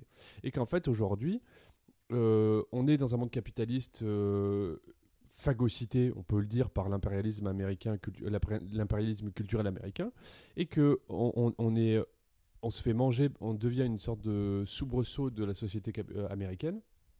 On en récupère euh, les films, l'esthétique, on en récupère les combats, on en récupère, tout comme si on était, euh, voilà, on récupère les poubelles des, États-Unis. Et en fait, être woke, c'est remettre une part d'égalité dans cette société, c'est remettre une part d'égalité dans la liberté. C'est-à-dire de dire, en fait, tout le monde peut être, on, on est égaux dans la liberté. C'est-à-dire qu'en fait, quelle que soit ta couleur de peau, quelle que soit ta religion, quelle que soit ton orientation sexuelle, on a le droit aux mêmes choses. Et ça veut dire qu'on est égaux, quelle que soit notre couleur de peau, quelle que soit notre euh, identité de genre, quelle que soit notre sexualité, quelle que soit tout ça. Et, euh, en fait, aujourd'hui, euh, tout un tas de débats seraient complètement différents si les gens de gauche avaient conscience de cette idée-là et de se draper de l'égalité comme un, un fanion. Parce qu'en réalité, c'est ça qui manque aujourd'hui. Par exemple, je repensais à ça, on, a parlé, je sais plus quand, il y, a eu une polémique ça, autour des statues, où, on a régulièrement ça, des statues, les noms de rues, et est-ce qu'il faut déboulonner telle statue, est-ce qu'il faut enlever tel nom de rue? Mais en fait, la question qui se pose, c'est pas est-ce qu'il faut déboulonner tel- un tel ou un tel, c'est qui est-ce qu'on veut voir sur nos plaques, qui est-ce qu'on veut comme modèle? C'est-à-dire, est-ce qu'on veut réellement Femmes, euh, un stade- plaques de rue. Hein? Non, je dis que, des, que les noms de, de femmes, il y en a déjà très très peu quand même Oui, sur les déjà. hein, déjà. Mais c'est ça. De Et en fait, c'est en gros, c'est est-ce qu'on veut aujourd'hui un stade, euh, un stade Philippe Candelro Tu vois? Est-ce que c'est une figure qu'on veut comme modèle? Est-ce que c'est quelqu'un qu'on veut mettre en avant? Est-ce que on veut On vivre veut Mylène Farmer Enfin, au Panthéon? Non, c'est non parce que c'est pas le Panthéon, c'est vraiment sur les pour- sur la représentation. Mais oui. Oui, oui. enfin, Moi, je veux ça- une ça place. Mylène Farmer. Mais euh, oui, voilà, par exemple, pour le coup, c'est intéressant. Est-ce qu'on veut, est-ce que quelqu'un ici, autour de nous, veut vivre dans la rue euh, du maréchal Pétain? Enfin, c'est- en fait, c'est ça, là, c'est on vit dans la. Oh, ben, on a des rues Adolphe Thiers, j'ai envie de dire, on non, est mais pas bien loin. sûr. Non, mais c'est ça en fait. Juste, pour moi, c'est exactement la même question. Et c'est pas. C'est est-ce que tu veux une école Gabriel Masneff? Voilà, c'est ça en fait. Est-ce que tu veux emmener ta fille à l'éc- à l'école Gabriel Masneff? Parce que c'est quand même un grand écrivain Bien de se poser les questions non, mais comme c'est ça en fait. non, mais c'est vrai en fait. Non, mais à un moment, ce sens, du coup, c'est c'est se dire quel. C'est pas dire un tel ou un tel c'est un connard, on veut le dégager parce qu'il a eu des opinions. C'est juste dire qui est-ce qu'on veut mettre comme modèle? Qui est-ce qu'on veut comme modèle de Comme société, référence. comme référence et qui nous aide à être un peu plus grand que nous-mêmes et pas euh, juste sur un truc où euh, machin a fait a eu des propos euh, déplacés sur là.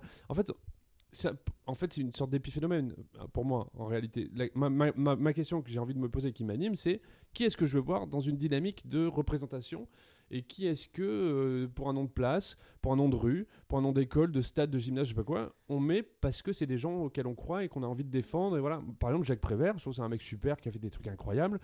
Putain, mettons des écoles Jacques Prévert, c'est génial, des rues Moi, Jacques je Prévert. Mais c'est des choses qui-.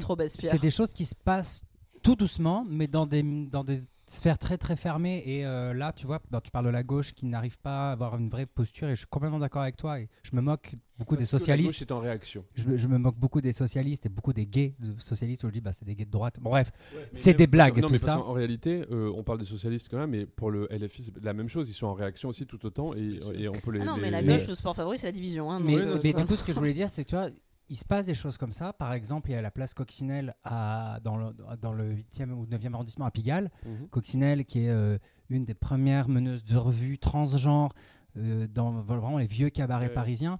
Mais en fait, en réalité, il n'y a que les gens comme moi qui sont au courant. Donc ça fait Oui, plaisir. s'en J'ai une fout, en fait. référence. En vrai, mais on s'en fout. Parce dans que- 20 Parce ans, qu'en réalité, Les gens Moi, s- je- vont je- Oui, apprendre. là, ouais, ça. ça C'est- en fait, restera ça là. reste là, et peut-être que ça va juste toucher une personne ou deux, mais c'est encore une fois, c'est une histoire de dynamique, c'est de dire est-ce que je veux que ce soit euh, Coccinelle qui soit sur mon nom de rue, ou est-ce que je veux que ce soit le maréchal Pétain, ou est-ce que je veux que ce soit euh, Jean Galfionne Et c'est pas, c'est pas la même dynamique que ça met. Et je dis pas qu'il y en a un de mieux que l'autre. Enfin, si, moi je trouve que j'ai mon avis là-dessus, évidemment. Mais je, je, je pense que c'est juste une sorte de. Après, je voudrais juste, parce que j'ai déjà dépassé largement euh, mon temps de, de, de- de- Et je parle très vite en plus. Je voudrais juste réagir à deux, trois petites choses. De un, sur la question de, des places des femmes, euh, celui de Depardieu, Depardieu s'est jamais attaqué à des femmes qui avaient déjà dépassé un certain. Des femmes de pouvoir. Des femmes de pouvoir. En réalité, ça pose ce que je disais un peu tout à l'heure, c'est euh, est-ce que tu t'attaques à la bourgeoisie, est-ce que tu t'attaques euh, voilà. Et il y a des, je, sais qu'il y a des femmes qui disaient, moi je ne m'attaquerai plus publiquement à des femmes parce que euh, etc etc. Mais en réalité, le- la question c'est est-ce que c'est une est-ce que la question de fond c'est le genre? Est-ce que c'est la question de la sexualité? Est-ce que c'est la la question de l'orientation sexuelle plutôt? Ou est-ce que c'est la question de la classe sociale? Et moi je crois, à titre personnel, ça n'engage que moi, mais je pense qu'il y a des gens qui sont d'accord avec moi, que la question de la classe sociale est avant tout, voilà, et que la- l'affaire de Pardieu, la tribune autour de Gérard Depardieu, c'est plus une histoire avant tout de classe sociale, avec tout un tas Oui, de mots et de langages qu'on n'a plus, qui ont été euh, complètement vidés du sens et caricaturés, qui fait qu'on n'a plus le- les mots pour le dire, mais en gros c'est une histoire de bourgeois contre des prolétaires. Ça. c'est la première chose. Toujours. La provocation dans l'art par rapport à Kanta, euh, je sais que l'art a une dimension, toujours eu une dimension de provocation. Et moi, je me souviens de Bertrand Cantat, qui était question d'être programmé au Festival d'Avignon. Et en fait, il n'était pas programmé au Festival d'Avignon, il devait être, euh, pro- être euh, faire partie d'une distribution d'un spectacle de Wadji Mouawad dans la cour de quand à l'époque où il était au Festival d'Avignon. Ouais. Et euh, Jean-Louis Trintignant a dit s'il y vient, moi j'y viens pas. Il avait fait tout un tollé, et qui avait été décrié de gens qui disaient oh, quand même, il a fait sa peine, il a fait quand même ses 4 ans, oh, quand même, Oui, c'est 4 beaucoup. ans, c'est bien quand même. Pour avoir tué une femme à coups Et en fait, c'est Ouais, la- mais bon, Et en c'est- réalité- c'est sa fille qui est morte. Ah, Donc c'est on que- peut ah, comprendre Jean-Louis, Ah, tu ouais, vois. je comprends, je comprends, c'est un peu excessif, mais je comprends. T'as Et bon cœur, Larry. en Toi, tu es un homme qui a du cœur. une, une des choses qui, qui, qu'il faut prendre, co- dont il faut prendre conscience, à mon avis, c'est que l'art a toujours été dans une forme de provocation par rapport aux formes précédentes, aux formes qui, pré- qui existaient avant. Et euh, c'est beaucoup de, de- des formes d'art se sont construites par rapport à ça. Et qu'en fait, c'est pour moi, Wadji Mouawad qui dit ça, c'est dit ah c'est génial, ça va être hyper provocateur. Oui, mais ça va être révolutionnaire, et ça alors qu'en fait c'est juste le soutien d'un truc, euh, voilà, et qui se rend pas compte. Et je dis pas que c'est bien, euh, c'est juste Non, une tentative de comprendre le pourquoi du comment. Vas-y. Alors juste parce que du coup j'ai été checké, Fatih Arbuckle a bien été euh, inculpé pour, euh, pour meurtre en fait. Ah meurtre, ah oui, Suite au viol en fait. Oui, donc, oui, c'est ça, donc pardon. c'était bien un truc très crade sur une jeune actrice qui était soupçonnée de l'avoir violée jusqu'à ce qu'elle meure. J'y Voilà, c'est tout ce que j'y reviendrai juste après. Reviendrai juste après parce que c'est Marocco et On que On devrait sortir cet épisode à Halloween. c'est, euh. Ambiance. Pour la fête des mères, sinon. Sur le fait de séparer l'œuvre de l'artiste, on n'en a pas trop parlé, mais en fait, moi je me souviens d'un tweet qui pour moi résume tout. C'est qu'on on peut très bien séparer l'œuvre de l'artiste. On peut mettre l'œuvre au musée et l'artiste en prison. Et je trouve cette formulation Alors- extrêmement intéressante et euh, pertinente. Moi, c'est surtout qu'il y a une. J'ai très peu entendu l'expression séparer l'œuvre de l'artiste. Euh, L'époque de. euh, c'est fou. J'ai vraiment cancellé ce mec Oh, Roman Polanski. que- Quand on qui, a- parle- qui est, qui est un réalisateur que j'adorais. Ouais. J'aime En fait, j'aime ses films. Euh, c'est comme Michael Jackson. J'aime écouter Michael Jackson. Mm. Il y a d'énormes doutes sur la pédocriminalité de Michael Jackson. Euh, là, bah, je vais déroger à ma règle, c'est que je ne fais plus la promotion de Roman Polanski ou de Michael Jackson. Je ne dis plus aux gens que j'aime bien. Mm. Et toi, Roman Polanski, j'oublie son nom. Mais Mm. ce sont des films que j'ai aimés. Mais euh, le truc que j'ai beaucoup entendu, c'était pas séparer l'œuvre de l'artiste, parce que je crois que moi, je l'ai fait, tout en me disant, bah, je ne parlerai plus de l'artiste. Ouais. Mais j'ai beaucoup entendu, il faut savoir séparer l'homme Oui. de Oui, l'artiste. c'est ça. Ouais. Et c'est- L'homme en prison mais en et fait, l'artiste. l'homme euh, et l'artiste, Mais en réalité, c'est la même chose. on met euh, pas, non mais on Oui, met pas oui. son œuvre, c'est très, C'est pas, c'est vrai que c'est une vraie différence c'est de pour moi, séparer l'œuvre de l'artiste et séparer l'homme de- l'artiste. Du pouvoir de la domination masculine. De, Oui, et c'est cette idée que, que là, il y a eu Ju- Judith Godrèche, la pauvre, qui, euh, qui, qui- je sais pas si vous avez vu, Oui, je oui. vous encourage à aller voir Judith Godrèche, qui a parlé de, de, Benoît de, ce qu'elle a subi avec Benoît Jacot. Oui, oui, qui a s'est vanté en euh, 2011 dans un série euh, oui, sur voilà. Arte qui en parle, ouais, French Icon of Cinema. Et, euh, et en fait, il y a un vrai truc où euh, le problème, c'est que, et c'est là où il y a cette idée de la différence entre séparer l'œuvre de l'artiste et séparer l'homme de l'artiste. En fait, que les œuvres subsistent, c'est une chose, que le fait d'être un artiste permette de faire De des horreurs, ça c'est un vrai Non, problème. Oui, ça, ça, je suis d'accord. Et ça, c'est quelque chose au bout d'un moment qui est, euh, en fait, euh, que tu sois boulanger ou que tu sois peintre, en fait, au bout d'un moment, tu ne, tu ne t'extrais pas de la loi. On peut et il citer faut Blanche arrêter de- Gardin. euh, Oui. Oui, Oui, exactement. Oh, il fait un bon pain. Bon, ok, il sodomise Il quelques enfants baguette. dans son fournil, mais il fait des bonnes baguettes. Oui, voilà, Et c'est je, juste stop. terminerai sur deux petites choses. La nécessité de la radi- radicalité, pour moi, par rapport à ce que tu disais, euh, je pense, euh, Larry, je pense qu'il y a une nécessité de la radicalité pour faire entendre des combats. Et je comprends quelqu'un comme Sandrine Rousseau qu'on critique beaucoup par rapport à plein de trucs, mais en fait, c'est juste qu'elle fait bouger la fenêtre d'Orton dans un sens et qu'en fait, elle est extrêmement importante et je la soutiens en ce sens-là, même si je suis pas forcément d'accord avec toutes ses prises de position. Je pense qu'elle est fondamentalement nécessaire à ce que la gauche revienne un peu dans le débat euh, politique. Enfin, je, je, je te rejoins. Je pense que la radicalité dans toute cause est nécessaire parce qu'elle permet aux plus modérés de placer leur curseur. C'est exactement Mais ça. que cette radicalité n'est jamais audible. Je suis d'accord, mais, Elle pour- peut mais qu'elle rend, elle rend euh, autre chose audible. elle peut- en fait, elle est elle peut nécessaire au sens où elle rend autre chose audible. Elle- elle- oui, elle, elle va permettre aux, aux plus modérés de se placer et les plus modérés seront audibles. Parce qu'en réalité, cette, radi- cette radicalité, Oui, pour elle moi, ne, fera pas entendre sa voix. ça entendre peut être instrumentalisé par l'opposant. réalité- Oui, complètement. en réalité, si tu prends le- la même chose dans l'autre sens, tu as un mec comme Eric Zemmour qui est d'une radicalité féroce depuis des années et qui a permis à Marine Le Pen de devenir une personne modérée. Et on a des, gens de la génération fait, c'est Z qui adorent c'est- Zemmour. Et c'est Oui, parce qu'il y a des gens c'est comme rester Zemmour qui ont une position radicale que Marine Le Pen devient modérée. Et qu'en fait, c'est le, le combat pour la fenêtre d'Orton de qu'est-ce qui est entendable et qu'est-ce qui est entendable dans le débat public. Peut-être définir ce qu'est la fenêtre c'est d'Orton pour euh, nos auditeurs. l'ensemble de ce qui est dis- euh, acceptable dans le débat public. La fenêtre d'Orton, c'est tout ce dont on peut discuter sans que ce soit. euh, voilà. C'est-à-dire qu'en réalité, il y avait une, ex- une, une, euh, une, euh, expérience qui avait été faite autour notamment du cannibalisme et euh, qui disait au début c'est ins- c'est insupportable et en fait avec des gens qui disaient oui mais en fait peut-être pas qu'on habitue les gens à ça et que du coup la fenêtre d'Orton se déplace et qu'au bout d'un moment le cannibalisme devient une notion dont on peut parler dans la société alors qu'avant c'était absolument euh, radicalement rejeté je termine avec ma recommandation parce que j'ai un peu envie de pisser Euh, Tu le garderas ça dans l'épisode s'il te plaît. C'est un livre qui s'appelle Moi Fatih de Jerry Stahl. Ah oui. C'est euh, une biographie romancée de Fatih Arbuckle qui raconte justement tous les déboires et qui raconte surtout les coulisses de cette Hollywood-là qui a été attaquée euh, férocement par les ligues de vertu catholiques des années 30.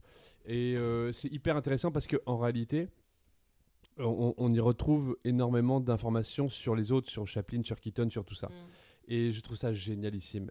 Et l'histoire de Fatih, elle est dramatique. Euh, je sais pas dans quelle mesure il est coupable ou pas, mais en tout cas, euh, le livre dit que a priori non. Historiquement, les faits montrent qu'a priori non. Euh, mais des doutes subsistent, mais pour le coup, on voit réellement. Moi, j'adorerais adapter cette chose-là, mais pour le coup, c'est anti tout ce que je crois, donc je vais pas le faire. Mais voilà, c'est un, livre très troublant et bouleversant qui fait réfléchir à plein de choses. Voilà, c'est la fin de mon témoignage. C'était Bande Parlante, un podcast de témoignages sur un sujet d'actualité. Petit récap des objets culturels dont on vous a parlé dans cet épisode. Alors moi je vous ai parlé de, d'un de recueil de poésie qui a été écrit par Rupicor et qui s'appelle euh, Lait et miel et du travail de Lisette Lombay. Alors euh, moi j'ai parlé de plusieurs choses. J'ai parlé de la revue Déferlante et de leur compte Instagram qu'il faut suivre. C'est une revue féministe euh, axée euh, lesbienne. Je vous invite vraiment à lire le livre de Britney Spears pour que vous voyez à quel point les hommes cis hétéros sont cancellés, les pauvres. Et puis euh, autour de cette table, je pense que je suis la personne la plus cancellée par les réseaux sociaux. Donc vraiment, venez voir mon spectacle au Théâtre du Marais qui se joue tous les dimanches. C'est trop bien. Je vous ai conseillé euh, le livre Enquête euh, Désir Noir de la journaliste Anne-Sophie Jeanne qui parle du meurtre de Marie Trintignant par Bertrand Cantat pour que vous puissiez vérifier par vous-même euh, s'il a été tant cancel que ça. Et je vous invite également à lire mon article dans le dernier numéro de ce film à trouver dans tous les kiosques à, à Paris et partout ailleurs. Euh, moi, je vous ai parlé du livre Un homme dangereux, écrit par Émilie Fraîche. Et moi je vous ai parlé de Moi Fatih de Jerry Stahl, une biographie romancée de Fatih Arbuckle, c'est de qui raconte un peu toute cette époque de l'émergence du cinéma muet et de Folie de Hollywood et de la montée des ligues de vertu. En tout cas, merci d'avoir écouté jusqu'ici. Ce si ça n'est pas déjà fait, ben, abonnez-vous et mettez-nous des étoiles. Bandeparlante à gmail.com pour nous envoyer des commentaires et des sujets. On se retrouve la semaine prochaine pour un nouvel épisode de Bonne parlante Si on n'est pas cancel. Attends.